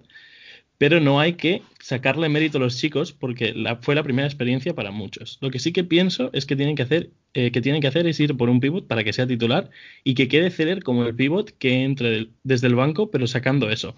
Los pibes ya van a tener más chapa para, los, para partidos importantes. Como conclusión, Pienso que es un equipo muy talentoso y que si, y que si es manejado bien y les ayudan las lesiones, van a llegar muy lejos en el futuro. A ver, te voy a cortar. Eh, Sergio, perdona que te corte a, cada, a cada tweet que te pero es que, o sea, Ignacio, eres un diosarro. O sea, este sí, sí, comentario a mí me ha enamorado. O sea, y es que, a mí también, o sea. Pero es que no lo digo de coña. O sea, parece que lo digo de coña, pero no lo digo de coña. No, no. Y me parece un factor fundamental. Eh, Hornets hemos sido un equipo desaparecido del, gran foco durante muchísimos años y, ojo, con motivos. Pero ahora mismo tenemos un equipo molón, unas equipaciones molonas, un jugador con hype, aunque no sea todavía la estrella. Eh, y lo que vamos a hacer es hacer afición. El otro día veíamos, estamos hablando nosotros por foro interno, de que en Sacramento Kings el segundo entrenador con mejor récords tenía récord negativo. Pero en España hay muchísima gente de los Kings. ¿Por qué? Porque en, a, principios del siglo juntaron un equipo súper molón, el de, el de Chocolate Blanco, luego Mike Bibby, con Peja Stojakovic, eh, Chris Webber y demás, y el equipo lo molaba todo. Y hay muchísimos fans de, los Kings precisamente por eso, aunque luego en la historia eh, no hayan sido una franquicia ganadora. Pero es que a lo mejor eso influye menos. Y perdón por la chapa, ya te dejo seguir. No, yo creo que tienes razón. Eh, al final, yo, yo, yo soy muy fan de, Ignacio tras lo que ha dicho, así que todo, todo genial, todo, todo perfecto. A lo limpio al final, Ignacio. Sí, y al final somos unos sufridores. Los de Charlotte, teniendo en cuenta la, temporada de Bobcats también, aunque hayas mencionado que te hayas hecho fan de Hornets, Hornets hemos tenido las 400 temporadas seguidas en las que hemos acabado 36-46 y acabamos siempre en el 11-12 del draft. Así que sufrir hemos este sufrido lo nuestro. Sí, como este, este año. Bueno, eh, vamos con la opinión de Ito Rivas. Eh, las lesiones que se tuvieron en la temporada regular nos perjudicó bastante. No obstante, hay jugadores jóvenes con tremendo potencial. A eso, si se puede sumar un pivot, sería fenomenal para la siguiente temporada. Saludos desde Paraguay, ¿eh? Vengo ahora con la opinión de Diego Gibbs. Esta es una de las temporadas en las que más me he quedado ilusionado del futuro. Tenemos un equipo joven y talentoso, añadiendo un pivot ya probado y si nos respetan las lesiones, más las evoluciones de Ball, Bridges y PJ, Terry ya es una estrella, podemos hacer las cosas bien. Muy, muy interesante que todo el mundo considere a PJ como parte de los tres jóvenes. Hombre, tiene 22 años, ¿sabes? No, pero de los, de, de los tres del núcleo joven, que ya lo he dicho, yo añadiría, yo añadiría Darling, pero bueno, eso ya es porque la gente ya no tiene ni idea. Viene, viene ahora la, la, la, la, opinión de un amigo del programa, lleva en el grupo 230 años, y es Ibi. Ibi dice, mi nota, 7 de 10. Aún somos un equipo en reconstrucción, el núcleo joven sigue evolucionando, hemos ganado jugadores de rotación como McDaniels o Cody Martin, un posible jugador franquicia con la Melo, una estrella veterana como Hayward que está a gusto con los chavales. Y estoy muy intrigado por ver si Bridges confirma esa imagen de los últimos dos meses. Seguimos teniendo potencial y ahora toca acertar con los retoques. Center, algún ala en Free Agency y Draft. Bueno, a ver, estos, estos tres últimos comentarios yo creo que van un poquito en la línea de mucha fe al, núcleo joven, falta de un pivot, saludos a Iván y al, y al, pequeño Ethan, saludos a Paraguay, a todo Paraguay en general, porque son un, pueblo fabuloso, yo tengo un amigo de allí, Ariel, y, y, la verdad es que es un crack, y, y, eso yo creo va un poquito en una tendencia bastante, bastante positiva, ¿no? Estoy hablando yo de todos estos comentarios. Sí, no estoy perdón. escuchando ni a Rega, ni a Gonzalo, ni a Johnny. Pero bueno, estoy yo diciéndonos, me, me vas, opinando y nadie más quiere añadir nada. Me, me, vas, me, vais a escuchar y perdón que os corte. Eh, bueno, lo primero de todo, obviamente, un saludo a Ivy, un saludo a Paraguay, un saludo a todos los que nos están mandando mensajes. Eh, qué inteligente es Ivy, eh, pero eh, esta mañana se lo he dicho a él personalmente, cómo me choca lo que, lo que dice de Bridges. Me, me, me jode un poco que él tenga una, una, duda con respecto a él, porque la verdad que yo veo que Bridges para mí puede llegar a ser nuestro mejor jugador. Me da un poquito de, de rabia su comentario, pero igual, igualmente lo queremos un montón. Saludo, Ivy. La duda yo creo que es por si, por si va a ser la de Dios ya. O sea, no, no, no creo que dude de, si, es, si es más flojete, pero claro, si va a llegar tan alto como nos ha dejado el listón a, este, este último mes. La verdad es que ha sido impresionante. Yo saludo también a, yo saludo a todo el mundo, a Austria también, eh, que hay seguidores, lo sé. Eh, y, y, es increíble eh, cuando nosotros eh, nos metimos en el grupo, a mí me sorprendió, no sé cuántos éramos en el grupo de Telegram en, en el inicio, no sé si éramos cuatro. No sé, empezamos siendo, siendo poquísimos y me sorprendía la cantidad de gente que había en ese momento, me parecían muchos. Y, es increíble como sí que es cierto que poco a poco estamos viendo cómo salen eh, desde debajo de las piedras eh, nuevos seguidores que nosotros mmm, en general pesimistas con, respecto a que haya seguidores medianamente fieles de, un equipo como, los Hornets. Eh, increíble. O sea, estos mensajes son tremendos. Vale, perfecto. Eh, voy a seguir ahora con, con, la opinión de Robinson Rodríguez. Que un saludo también, espera un segundo porque quería dar un saludo sí. a, a Berkshire. Sí, a, a, la zona donde, donde Sergio vivía, trabajaba y, y, esas cosas que solo, con aquel nombre que solo él sabe decir. Han quedado muchos seguidores allí. Muchos Se han quedado muchos seguidores en, en, en Un saludo Berkshire. a todos. Exacto, un saludo a todos que seguro que nos escuchan un montón de gente de allí. O sea, Mm, por supuesto, y encima en castellano también. Sí, en sí, las estadísticas de, de, escuchas de los podcasts siempre teníamos una, una, una escucha de, de, de Berkshire. Y ahora, y ahora, es, eh, y ahora hay, hay, ahora hay cero. Yo eh, bueno, porque es más fácil, sí. Es, eh... eh, lo siento, pero me habéis interrumpido la, opinión de Robinson, que es, que es, un crack, y yo quiero saber lo que, lo que nos dice.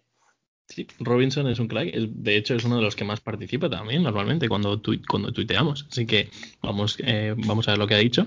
Dice, este año ha sido el mejor desde 2016, nos ilusiona bastante. El mal cierre demostró que tenemos un grupo joven e inmaduro, no hubo forma de que cada quien asumiera su rol y nos vimos muy desorganizados.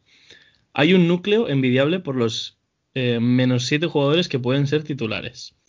Se necesita que cada jugador asuma su rol. Las rotaciones de las últimas semanas nos mostró lo individuales que somos. Hay por lo menos dos jugadores que deberían irse vía cambio. Graham, PJ o Monk. deberíamos buscarle nuevo hogar y reforzar los huecos. La temporada le doy un 7 de 10. Prácticamente nos dieron lo mismo que años anteriores, un décimo puesto, pero el play-in nos hizo creer que avanzamos. Fuimos más divertidos, tenemos potencial, pero hay que desarrollar, ah, hay que desarrollar a esos jóvenes y enfocarnos en y Bridges. Son el futuro. Impresionante. Robinson, un saludo, es un seguidor fiel, de los más fieles. Estuvo en el directo de Instagram, porque hubo un directo, ojo, audiencia, sí, sí. hubo, ya empezamos a mm, diversificar en, en los medios, hubo un directo de, de Instagram hablando de los Hornets y estuvo ahí Robinson, estuvo más gente ahí también. Y, y un saludo para él. sí. Hay que Cuando decir que Robinson- cuando queráis, repito. A República Dominicana también, porque hay, no me acuerdo del nombre de también otro coleguilla de Robinson que habla mucho en Twitter, que también es de República Dominicana. Es una putada que no me acuerdo de los nombres, porque los nombres en Twitter son, son la leche. Pero también hay más gente en República Dominicana, creo que, que, que es, que es seguidora. ¿eh? También hay que decir que Robinson eh, fue uno de los pocos que el, el directo del pobre Adri se lo tomaron en serio, porque nosotros ahí nos metimos para meternos con Adri y ver a su gato. eso no es cierto, eso no es cierto. Un abrazo grande, Robinson, pero grande, grande. Muy interesante fue el directo. ¿eh? Hubo, la gente, lo bueno del directo es que la gente podía hacer preguntas en directo y, y- y Adri Claro. no tenía ningún problema en contestarlas y, y fue muy dinámico y pues eso, la gente preguntaba cualquier Me cosa desde, mucho. desde, desde el pivot hasta el base. muchas A preguntas. mí, a mí me Yo- gustó mucho lo bien que habló de Darling. Sí, y la casa limpia, ¿eh? la casa limpia. Yo de verdad, eh, yo de verdad que también me metí, lo recomiendo muchísimo a toda la gente que nos escuche, que se pasen también por el Instagram de Somos Basket, porque eh, siempre Adri es el, el gestor de todo esto, pero la verdad que agrandar la colmena y encontrarse gente tan sufrida también como nosotros, porque al fin y al cabo somos de Hornets y es lo que nos toca, eh, pero es un placer, la verdad que seguir conociendo gente nueva que se sume es- es espectacular.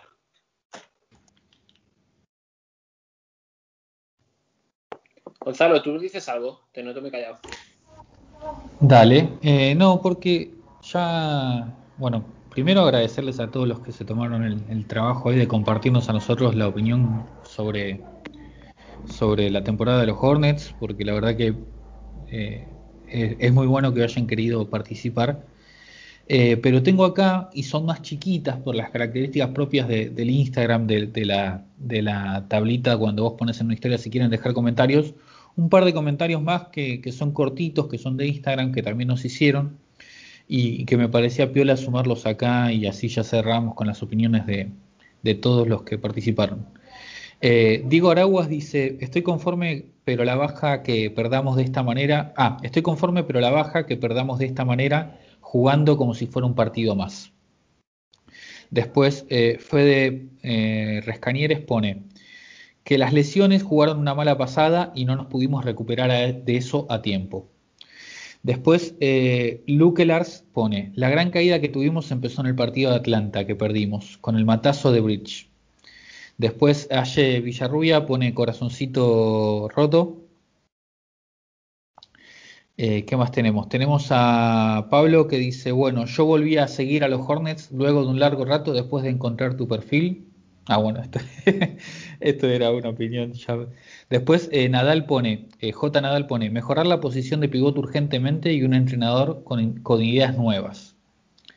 Después Mats Cafadi pone, floja, arrancamos arriba todos los partidos y los terminamos perdiendo fácil. Nacho Farcica pone, hola amigos, fue positiva con muchas lesiones y así peleamos por un puesto en playoff, falta pivot. Juan Mercury, y esta es la última que tengo, pone, antes de las lesiones veníamos haciendo una temporada muy buena. Y ahí ya cumplí con todos los que tuvieron también la generosidad de, comentarme en el Instagram a ver qué les había parecido. Eh, para hacer un pequeño síntesis y ya dejarlos hablar ustedes, creo que la, cuestión de, de las lesiones como un factor determinante, la necesidad de un pivot y ciertas dudas sobre las decisiones técnicas es como un resumen de, de lo que encontramos, ¿no? Sí, bastante, van todas un poquito en el, mismo orden. Eh, es verdad que nosotros coincidimos en, la mayoría de cosas, en, en que ahora, pues bueno, esos 9 millones de Batum nos, nos complican un poquito, pero que hay que cuadrar un poquito la escala salarial.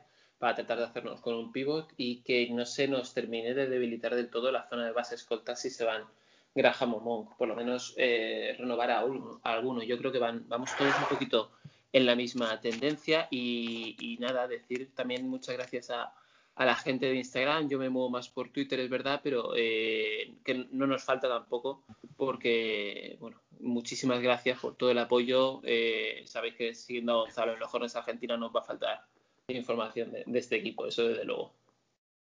No sé si quedan más opiniones también. Sergio, ¿tienes tú más? No tengo ni idea. Quedan dos opiniones. Si, si queréis las digo rápido y ya damos una opinión general eh, sobre, sobre, sobre todo. Vale, tenemos a Mr. Cheese hablando, que, que Mr. Cheese me hizo mucha gracia cuando, cuando hiciste el cambio de foto de perfil, dijo que nunca, que nunca quitaría a Westbrook. Es que es un crack, Mr. Cheese. No es Westbrook, es Westbrook. Para él es Westbrook. Perdón, Westbrook, sí, perdón. Me, me ha culpado. Pero bueno, Mr. Cheese nos dice, gran año donde hemos visto el salto de muchos jugadores, Bridges, Monk, PJ, la llegada de jugadorazos, Ball, Hayward y la mejora de entrenador de eh, James Borrego. Es más, tenemos entre nuestras filas al Coti. Sibis va a ser la cheerleader of the year. Al final no han salido las cosas como hubiéramos querido a mitades de marzo, pero hay que darles la enhorabuena por la alegría que nos están dando estos chicos. Ya era hora. Y por último, nuestro amigo Nico barra baja 4 nos dice, a mí me pareció un año muy bueno. Sacando el último mes se vio un equipo muy sólido en casi todas las líneas. Obviamente no en el puesto de 5, pero cuando todos estaban sanos se vio un equipo que movía muy bien la pelota y que tenía gran variedad de recursos ofensivos. Eso sí, el año que viene hay que clasificar a playoffs sí o sí, tanto para curtir un poco a los pibes como para empezar a conseguir resultados positivos y que la franquicia tenga una dinámica ganadora. Pues me estoy dando cuenta de que estos dos comentarios que faltaban son justo los que me han, los que me han escrito a mí por, por Twitter. No tenía ni idea, la verdad. Mira qué casualidad. Nada, eh, pues eso. Eh, me gusta mucho esta sección, ¿eh? deberíamos hacerla más a menudo. La sí, muy pasado. Me ha encantado. Sí, además, además eh, animar a la gente que, que, nos puede escribir, pues también en el, en el propio podcast o yo qué sé, o comentarnos cualquier. En este caso hicimos un efecto llamada por la temporada, pero en cualquier en cualquier momento que nos escriban al perfil de cualquiera o un privado o en el podcast que dejen un comentario sobre el podcast o que sobre todo que, critiquen a Sergio sus chistes sobre todo no para que no, no se anime tanto cualquier cosa o sea que, que, mola interactuar mola interactuar con, con, la audiencia no con, la gente que, al final son son seguidores sufridores. Y también los que se quieran meter en el grupo de Telegram que es que es un hervidero. El grupo de Telegram uff hay hay gente que. Hay grandes seguidores. Un saludo para todos los que están en el, en el grupo. Porque, porque es lo que mola, ¿no? Cuando ves un partido y comenta todo el mundo y uno opina una cosa y el otro otra, y en fin es lo que es lo que hace que vivas los partidos mejor porque antiguamente pues veías los Hornets y, hablabas con la con la almohada no porque no no había nadie con lo que con el que compartir nada la gente se hacía de los Lakers y, te, te, te, estaban todo el día diciendo de que ganamos no sé qué historias joder y ahora pues mira pues, pues tenemos ahí encontrar más gente, ¿no? Tantos años sufriendo, pues ahora pues, pues animaros a, comentarlo, a entrar en el grupo de Telegram o cualquiera de los canales que estamos, eh, estamos fagocitando un montón de canales diferentes, pues que, nos comenten sin problema. Espacio patrocinado por Telegram y la cuenta arroba Hornets. Muchas gracias a todos por participar. Esta última broma, ¿vale? O sea, no lo tenéis en serio. Otro que se anima con la risa. Que no. Eh, vamos ya. siguiente tema, que, se, que, me quiero a, dormir. Más temas. Esto es una locura. Esto es un, esto es un telemaratón. esto sí que está patrocinado. No, hombre, eh, estoy, ya, yo ya he mandado a Gonzalo que se ponga a darle a la máquina de pensar, que sabemos que le cuesta un poquito, para que me dé una opinión sobre Borrego, porque hemos visto que había gente a favor y había gente en contra. Gonzalo, ¿tú en qué, en qué equipo? Yo creo que Borrego eh, se equivocó en algunas rotaciones, como dijo en algún momento Zach, eh, que priorizó equivocadamente eh, algunos jugadores sobre otros. Eh, creo que llevó muy bien a la Melo para marcar también cosas positivas. Creo que en general está, él le está llevando bien el, grupo, el grupo está contento con él, pero en decisiones puntuales que hubo esta temporada con la rotación y con con quién tenía que jugar en lugar del otro, me parece que pifió. Yo creo que el, karma, eh, no el karma, la cruz más grande que tiene de esta temporada es todo el tiempo inventadas, injustificadas, bajo ningún punto de vista, que le dio Villombo. Villombo fue el, centro que más jugó, jugó más que Seller, eh, no le dio lugar a los jóvenes para pivot y la, la, necesidad de pivot sigue estando, por lo que vimos en todos los comentarios, y él sin embargo con Villombo como que se queda a mitad de camino de no desarrollar jóvenes y mm, no sé, eh, creo que el, grupo está contento con él, que ha llevado al grupo estos tres años de una forma muy armoniosa, pero que tuvo varios pifies como esos que recién mencioné, mencioné esta temporada, donde ya estábamos por ahí preparados para, para dar un pequeño saltito y nos quedamos ahí a punto de darlo y pensando que sin esos errores quizás eh, nos, nos hubiera ido un poquito mejor.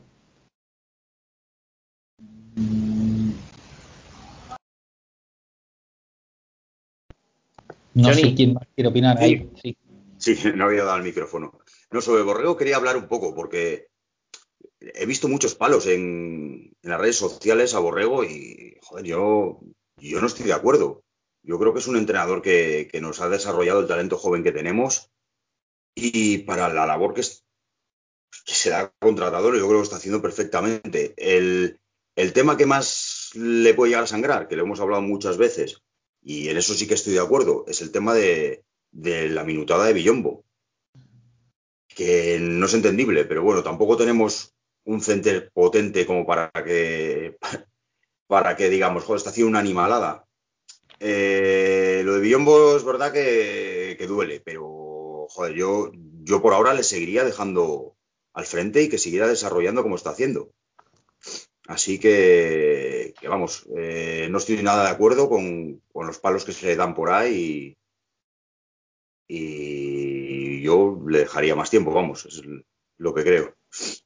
Pues yo, discrepo contigo, Johnny. A ver, yo no es de ahora. O sea, yo nunca he sido fan. Desde su primera temporada, eh, le di esa temporada como para ver y a mí no me convenció. Yo no he sido fan de Borrego, ni siquiera cuando digamos cuartos. Creo que lo he comentado en otros podcasts. Tampoco quiero darle muchos palos ahora cuando sería más fácil después de este final de temporada tan, tan tétrico. Eh, estamos todos convencidos de que Borrego va a seguir el año que viene, entonces eh, no creo que haya un debate ahora mismo sobre su figura si debe continuar o no. Yo no creo que Borrego eh, tenga mucha flexibilidad en cuanto a sistema. Este año empezó sorprendiendo con la zona, me dio una grata sorpresa, pero luego no ha sabido evolucionarlo, se queda ahí. luego ya estamos hablando de minutos a Villombo o algo, yo creo que más que eso, no ha sabido hacer un sistema defensivo fiable, ni ha sabido hacer un sistema ofensivo eh, que establezca de verdad, de verdad jerarquías de cuándo va uno, cuándo va otro, sino que a veces parece un poquito aleatorio. Es verdad que tenemos muchos jugadores que pueden asumir carga ofensiva. Entonces, a mí Borrego personalmente no me gusta, pero bueno, son, son opiniones y creo que eh, ahora mismo el, no conviene atizar después de un mal resultado porque no hay que hacer nunca nunca leña. Bien, eh, para ir terminando, tengo un par, de, un par de preguntas de estas rápidas que sabéis que me gusta a mí, que me gusta pasar por todos vosotros y que me digáis sí o no. Entonces, eh, voy a ir pasando por todos, os voy diciendo y me decís. Primera pregunta, no hemos llegado a playoff, es un hecho, es un fracaso para este equipo que este año, estando todo tan de cara, con una adquisición fuerte como Gordon Hayward, con el salto adelante que ha supuesto Romero Gol, no llegar a playoff, no ganar esa experiencia en rondas finales, ¿es un fracaso para este equipo, Sergio? No. Zack, ¿es un fracaso? No. Rega, ¿es un fracaso? No, para nada. Gonzalo, ¿es un fracaso? No, no, no es fracaso. ¿Y Johnny, tú qué dices? Nada, para nada. Bien, tenemos unanimidad. Yo no lo tengo tan claro. Tampoco tengo claro que sea un fracaso, pero bueno, eh, me quedo en un punto intermedio, no, no me mojo esta vez. Os, os fastidiáis que para eso presento yo el programa y me como la parte difícil. La última. Vamos a tener, eh, según mis cálculos, a partir de que se ponga el tope salarial, juntando con que vamos a coger una ronda de draft y demás, aproximadamente entre 20 y 22 millones. Tenemos, como hemos dicho, las renovaciones de, de Monkey de, de Monte Graham, pero sí o no, ¿debemos gastarnos ese dinero en un pivot? Eh, Sergio. No. Claro, gran parte sí. O sea, parte de ella. No toda, pero parte de ella sí, claro. Digamos de 15 a 20 millones.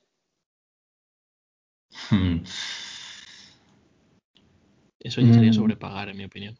Digamos, es que es más complicado que eso. Depende de- Sobrepagar, de- sobrepagar dependería del, del pivot que sea, si lo vale o no. Deberíamos gastarnos el dinero, sea por un pivot bueno o un pivot malo, pero hacer apuesta fuerte de 15-20 millones, Hacer apuesta fuerte, no.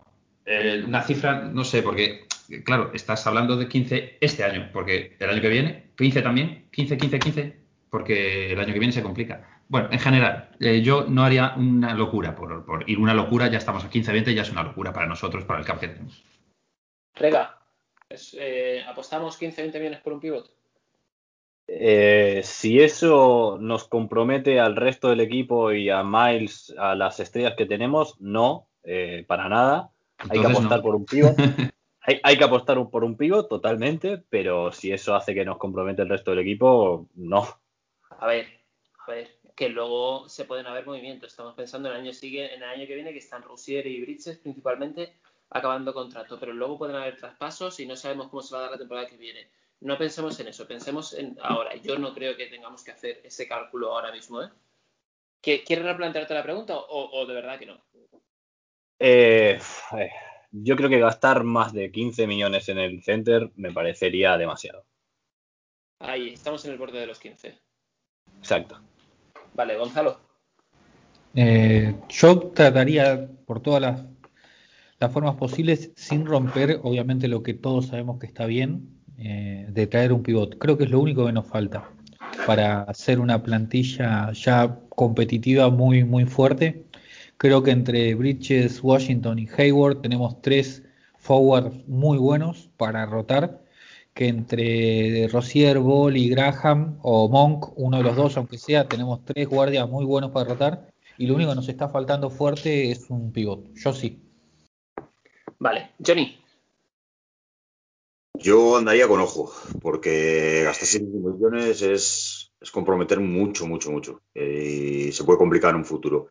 ¿Nos hace falta un center? Sin duda. Eh, que sea potente, claro. eh, que nos dé mucho, pero me da mucho miedo. Yo, yo no sé si llegaré a 15, yo creo que no.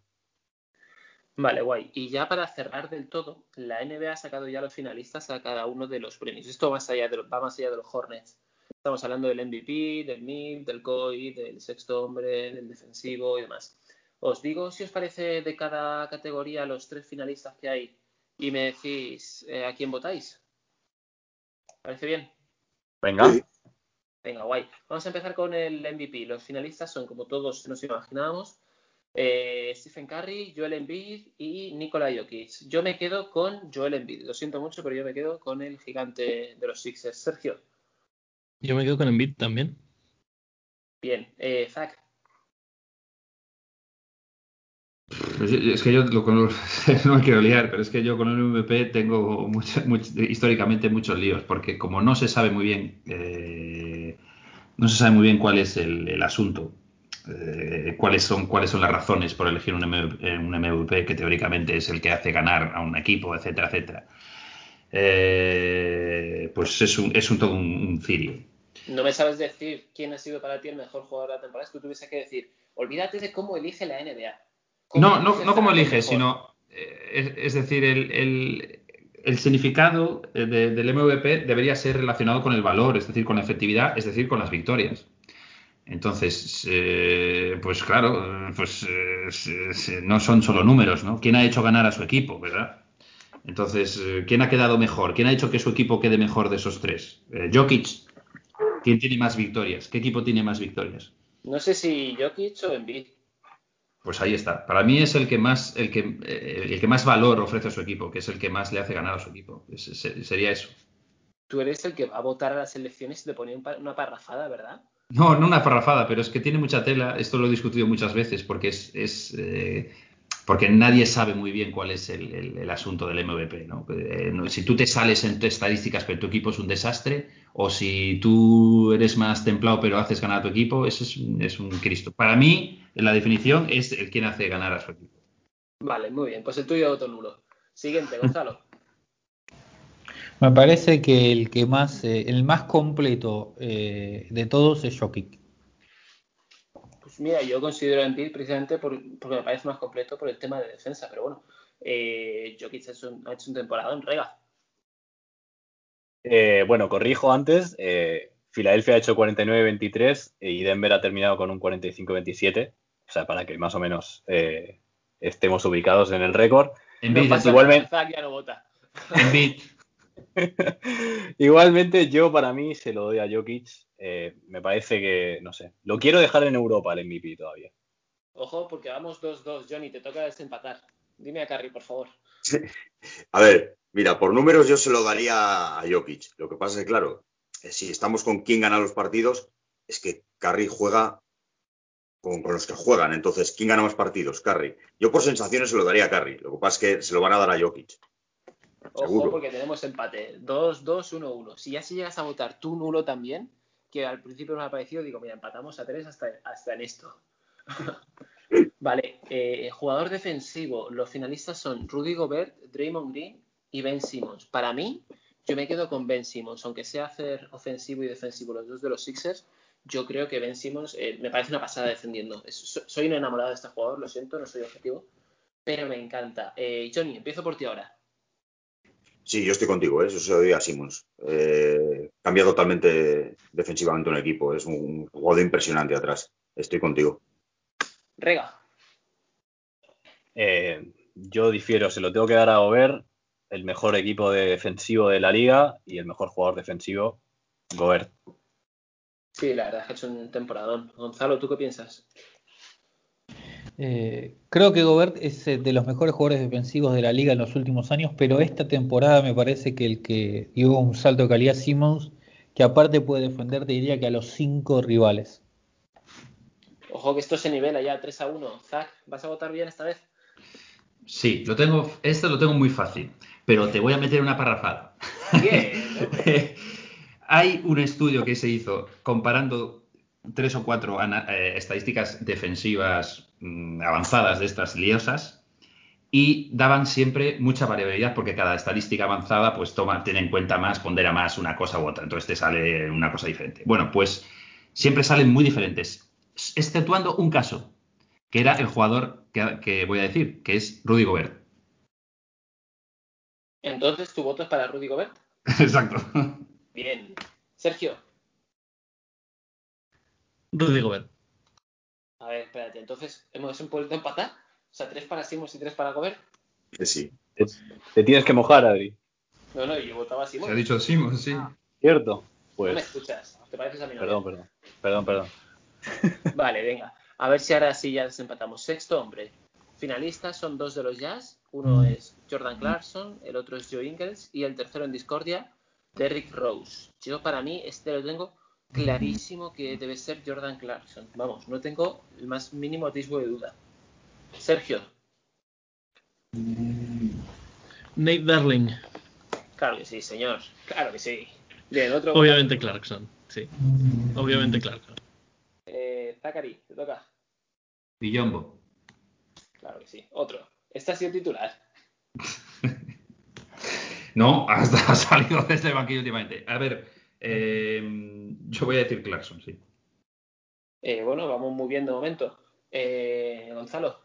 Clarkson. Esto ya está ganado. Ya está ganado, ya podéis decir lo que queráis, los que Johnny y Rega, que esto ya, ya hemos conseguido cuatro. Rega.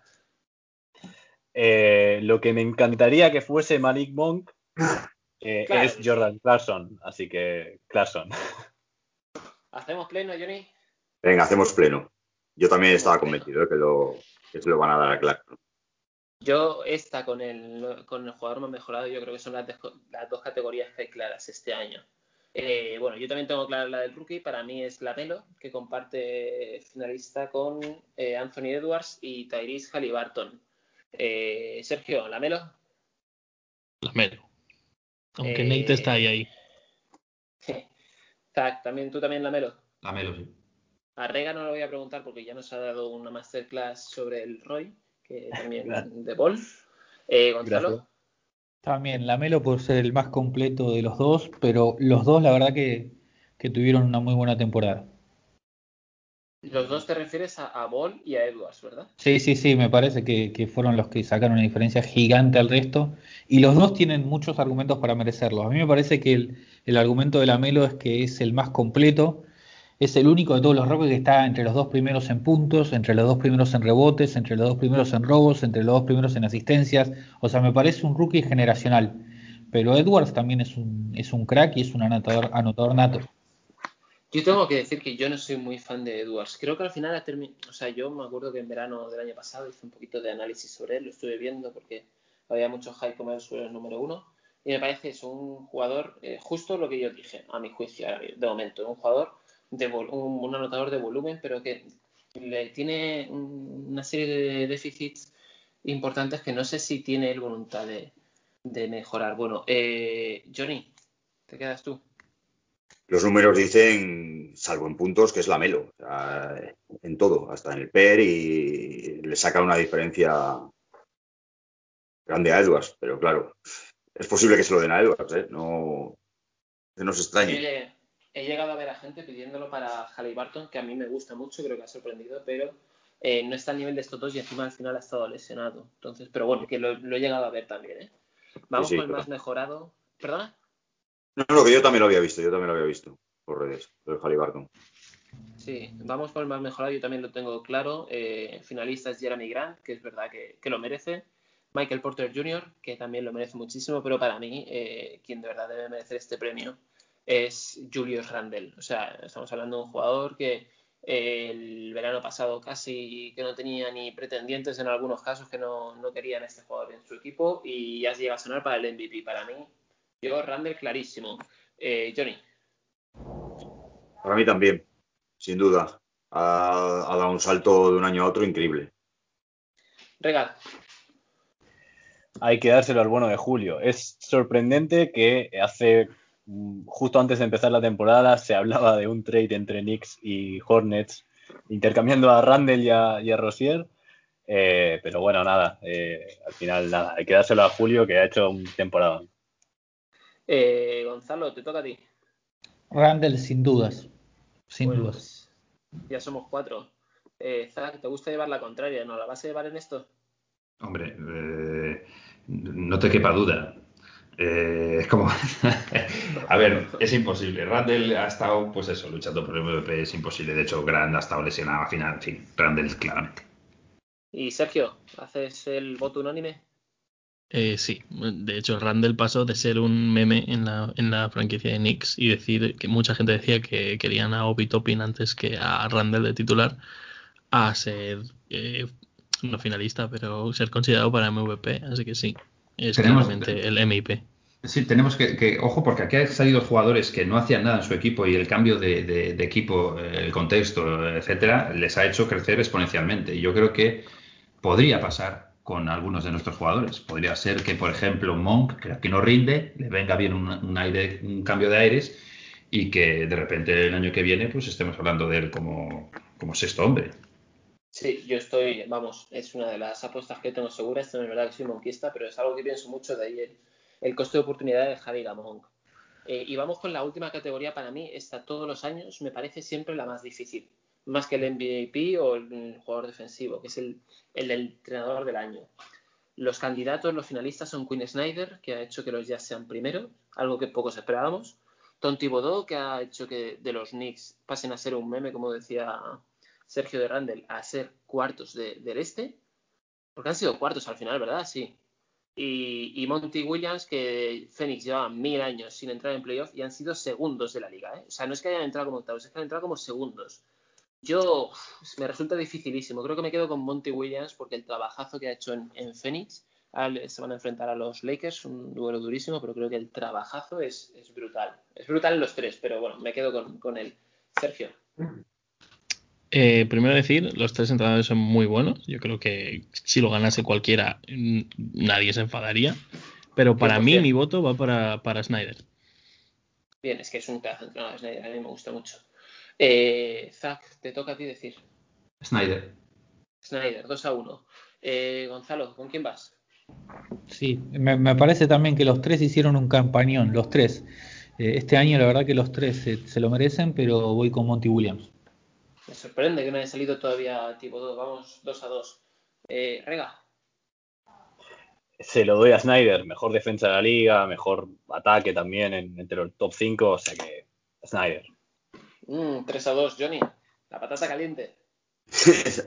a, mí el cuerpo me pide a Monty Williams, porque no nos esperábamos que solamente con, con Chris Paul y, y todo eso pegaran tal salto de calidad y por encima de plantillas como Lakers y Clippers.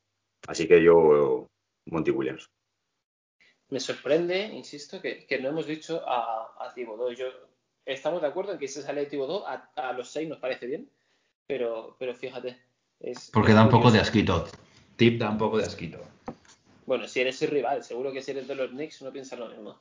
No, créeme que tengo coleguillas de los Knicks. Ah, bueno, vale. Me callo, me callo, me callo. Bueno, eh, y de hecho me, voy a quedar del todo ya, porque yo creo que ya está bien de podcast, hemos hablado muchas cosas, se podría hablar más, segurísimo. Pero nada, yo voy a ir despidiendo uno a uno. Eh, Rega, te voy a despedir a ti primero, señor Regaletti. Bueno, pues nada, un placer estar aquí como siempre y bueno, nada, esperando al próximo y poder seguir debatiendo y ojalá que el próximo tengamos muchas más noticias y todas sean positivas para el equipo. Nada, mil gracias por estar aquí, tanto hoy como, como en la campaña. Te metiste en los podcasts un poquito más, más a medias, pero creo que tu aportación ha sido fantástica. Estoy encantadísimo de contar contigo. Mil gracias. Es un placer para mí, amigo. Eh, Zach, te voy a despedir a ti. Eh, muchas gracias. Hoy he estado bastante, bastante tranquilito. No has, no, no has hecho mucho, mucho caos de este que te gusta hacer a ti. Y, y nada, sabes, como siempre, tu opinión es, eh, a mi juicio, respetadísima y, nada, mil, mil y un gracias por estar, por estar. Pues nada, otra temporada, otra temporada que ha pasado. Eh, como dije antes, realmente orgulloso y realmente mm, encantado de haberos encontrado casualmente por ahí. No me acuerdo cómo fue la cosa, pero nos encontramos unos seguidores de, de Hornes totalmente encantados. Me habéis dado la vida eh, con el grupo, con Twitter, con todo, y cada vez se va añadiendo más gente y además sois buena gente, eso, eso, eso pasa, eso pasa con los seguidores de Jones, que somos buena gente todos. Eh, a la audiencia también decirle, sobre todo ahora mismo, si alguien está escuchando esto después de no sé cuántas, creo que llevamos seis o siete horas grabando, si alguien está escuchando, ha llegado hasta aquí, hasta, hasta, hasta este final, decirle que le quiero personalmente, o sea, le amo y que se lo haga mirar también, ¿eh? que se lo haga mirar porque, ojo, ojo esto, esto, es, esto es grave. Bueno, a mí me acosabas por la calle, así fue como nos conocimos, pero bueno, te lo he sabido perdonar, no te preocupes. Eh, muchas gracias y hasta el próximo día. Eh, ¿Quién me queda? Johnny, me queda Johnny. Te voy a dejar que tú eres padre, colega, no puedes estar a estas horas despierto. bueno, bueno, no pasa nada. Por un día estoy encantado de estar aquí con vosotros. es mi primera temporada con vosotros soy el rookie de aquí y, la verdad es que, os quería agradecer que, me hayáis metido en, esta dinámica y se vive muy distinto. animo a toda la gente a que, a que, a que interactúe con nosotros porque se vive muy distinto la temporada con gente como vosotros que, en la soledad que, la solíamos vivir siempre. Así que nada, muchas gracias, sois muy grandes y de verdad que estoy encantadísimo aquí con vosotros. Un abrazo grande, crack. Eh, Gonzalo, mi fiel representante en Argentina, en esa, en esa bella tierra. Eh, y también un poquito el representante eh, de Hornets en, Instagram, por lo menos por la parte que, que, nos toca a nosotros. Muchísimas gracias por estar aquí, por aportar, por grabar este episodio que lo estás grabando tú encima, ocupando tu espacio y en el teléfono, donde lo quieras estar grabando. Muchísimas gracias. No, gracias a ustedes por invitarme. Eh, este año lo, lo, transité entero con ustedes casi, lo descubrí a principio de temporada y la temporada se hizo mucho más, más linda, más entretenida, sabiendo que, después íbamos a tener debates, que después íbamos a, intercambiar opiniones. Y para cerrar, les pido 30 segunditos más de paciencia, pero para hacer también, eh, tener gratitud con, la comunidad que, tanto nos acompañó. Eh, así como hicimos los premios de, de, la liga, les hago un repaso rápido de quién ganó en cada categoría, pero de los Hornets, y quizás esto es material para un próximo podcast. Jugador más valioso lo ganó Terry Rozier segundo Lamelo, tercero Gordon. Novato del año. Novato del año, Lamelo, salvo uno que votó a Gran Riddler, que dudo que pudo haber sido Sergio. Eh, jugador más mejorado eh, ganó Miles Bridges y segundo Rosier, tercero Monk. Sexto hombre ganó Bridges, tercero, eh, segundo Monk y, tercer, y ahí el tercer lugar entre McDaniels y Martin. Cody, el bueno. Eh, jugador defensivo, ganó Miles Bridges, tuvo ahí muy cerquita PJ Washington y tercero Cody Martin. El mío es Cody Martin. No puedo creer que no haya ganado Cody Martin esta sección. No, quedó tercero cómodo. Y el bonus track, que era jugador más decepcionante, y aparte hay mucho morbo, porque esta es la categoría en la que más votos recibimos. Todas las, en todas las categorías hay 100 votos y acá hay 109. En jugador más decepcionante, el que ganó con más de la mitad es Billombo, eh, y segundo quedó Seller. Así que. Yo no estoy de acuerdo. O sea, para mí ha sido Seller porque no importa, eso lo, cero. Eso lo, de, eso lo, de, lo debatiremos en el próximo podcast. Esa es la democracia, es la democracia. Alguien votó dos veces, yo creo, tres. Hay que, hay que decir que se te ha olvidado también otra, otra más. Ah, hay una, Darling. hay una encuesta ad hoc que se hizo a esta de, de los premios. Que Sergio, ¿la, ¿la, querés decir vos cómo era? El mejor jugador nacido en Nova Scotia y era entre Nate Darling, eh, Nate Darling, Nate Darling y, y, Nate Darling. Y al final acabó ganando, pues, Nate Darling, pero estuvo cerca, ¿eh? Entre Nate Darling Yo- y Nate Darling. Yo voté a Nate Darling, no sé los demás. Pero Yo voté al Nate Darling que ganó. Importante eso. A mí no me dejaba votar.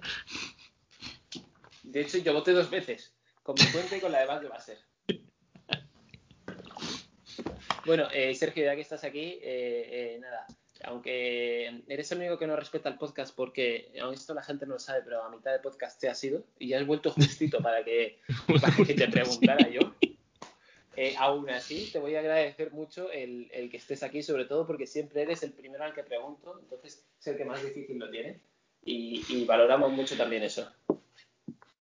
Yo, yo qué voy a decir, o sea, llevo aquí desde, desde el primer episodio, no he faltado a ninguno y claro, al final le tengo mucho cariño a todos y de verdad, desde, desde que empezamos el podcast, incluso desde que se creó el, el- el grupo de Telegram, me lo estoy pasando genial con cada temporada de, de, de los, de los Hornets y eso se agradece mucho. Muchas, muchas gracias también a la gente que interactúa en Twitter y, y también eh, quería deciros una, una noticia y es que eh, me han seguido los Hornets y que me van a mandar una camiseta de Nate Darling.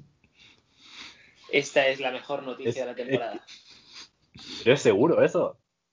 Es seguro, me, me comentaron, me, me mandaron un DM y, y me la, y me la van a mandar y me, han- me han pedido todo. Ahora, ahora que lo echan, ¿no? Que no le renuevan el camiseta. Eh, de hecho, te van a dar la de él, o sea, la que va a dejar él. Sí, sí, la suya, la suya. Ahí La sudada. firmada. Poco sudada, pero. ¿Cómo, cómo no ser de los Hornets?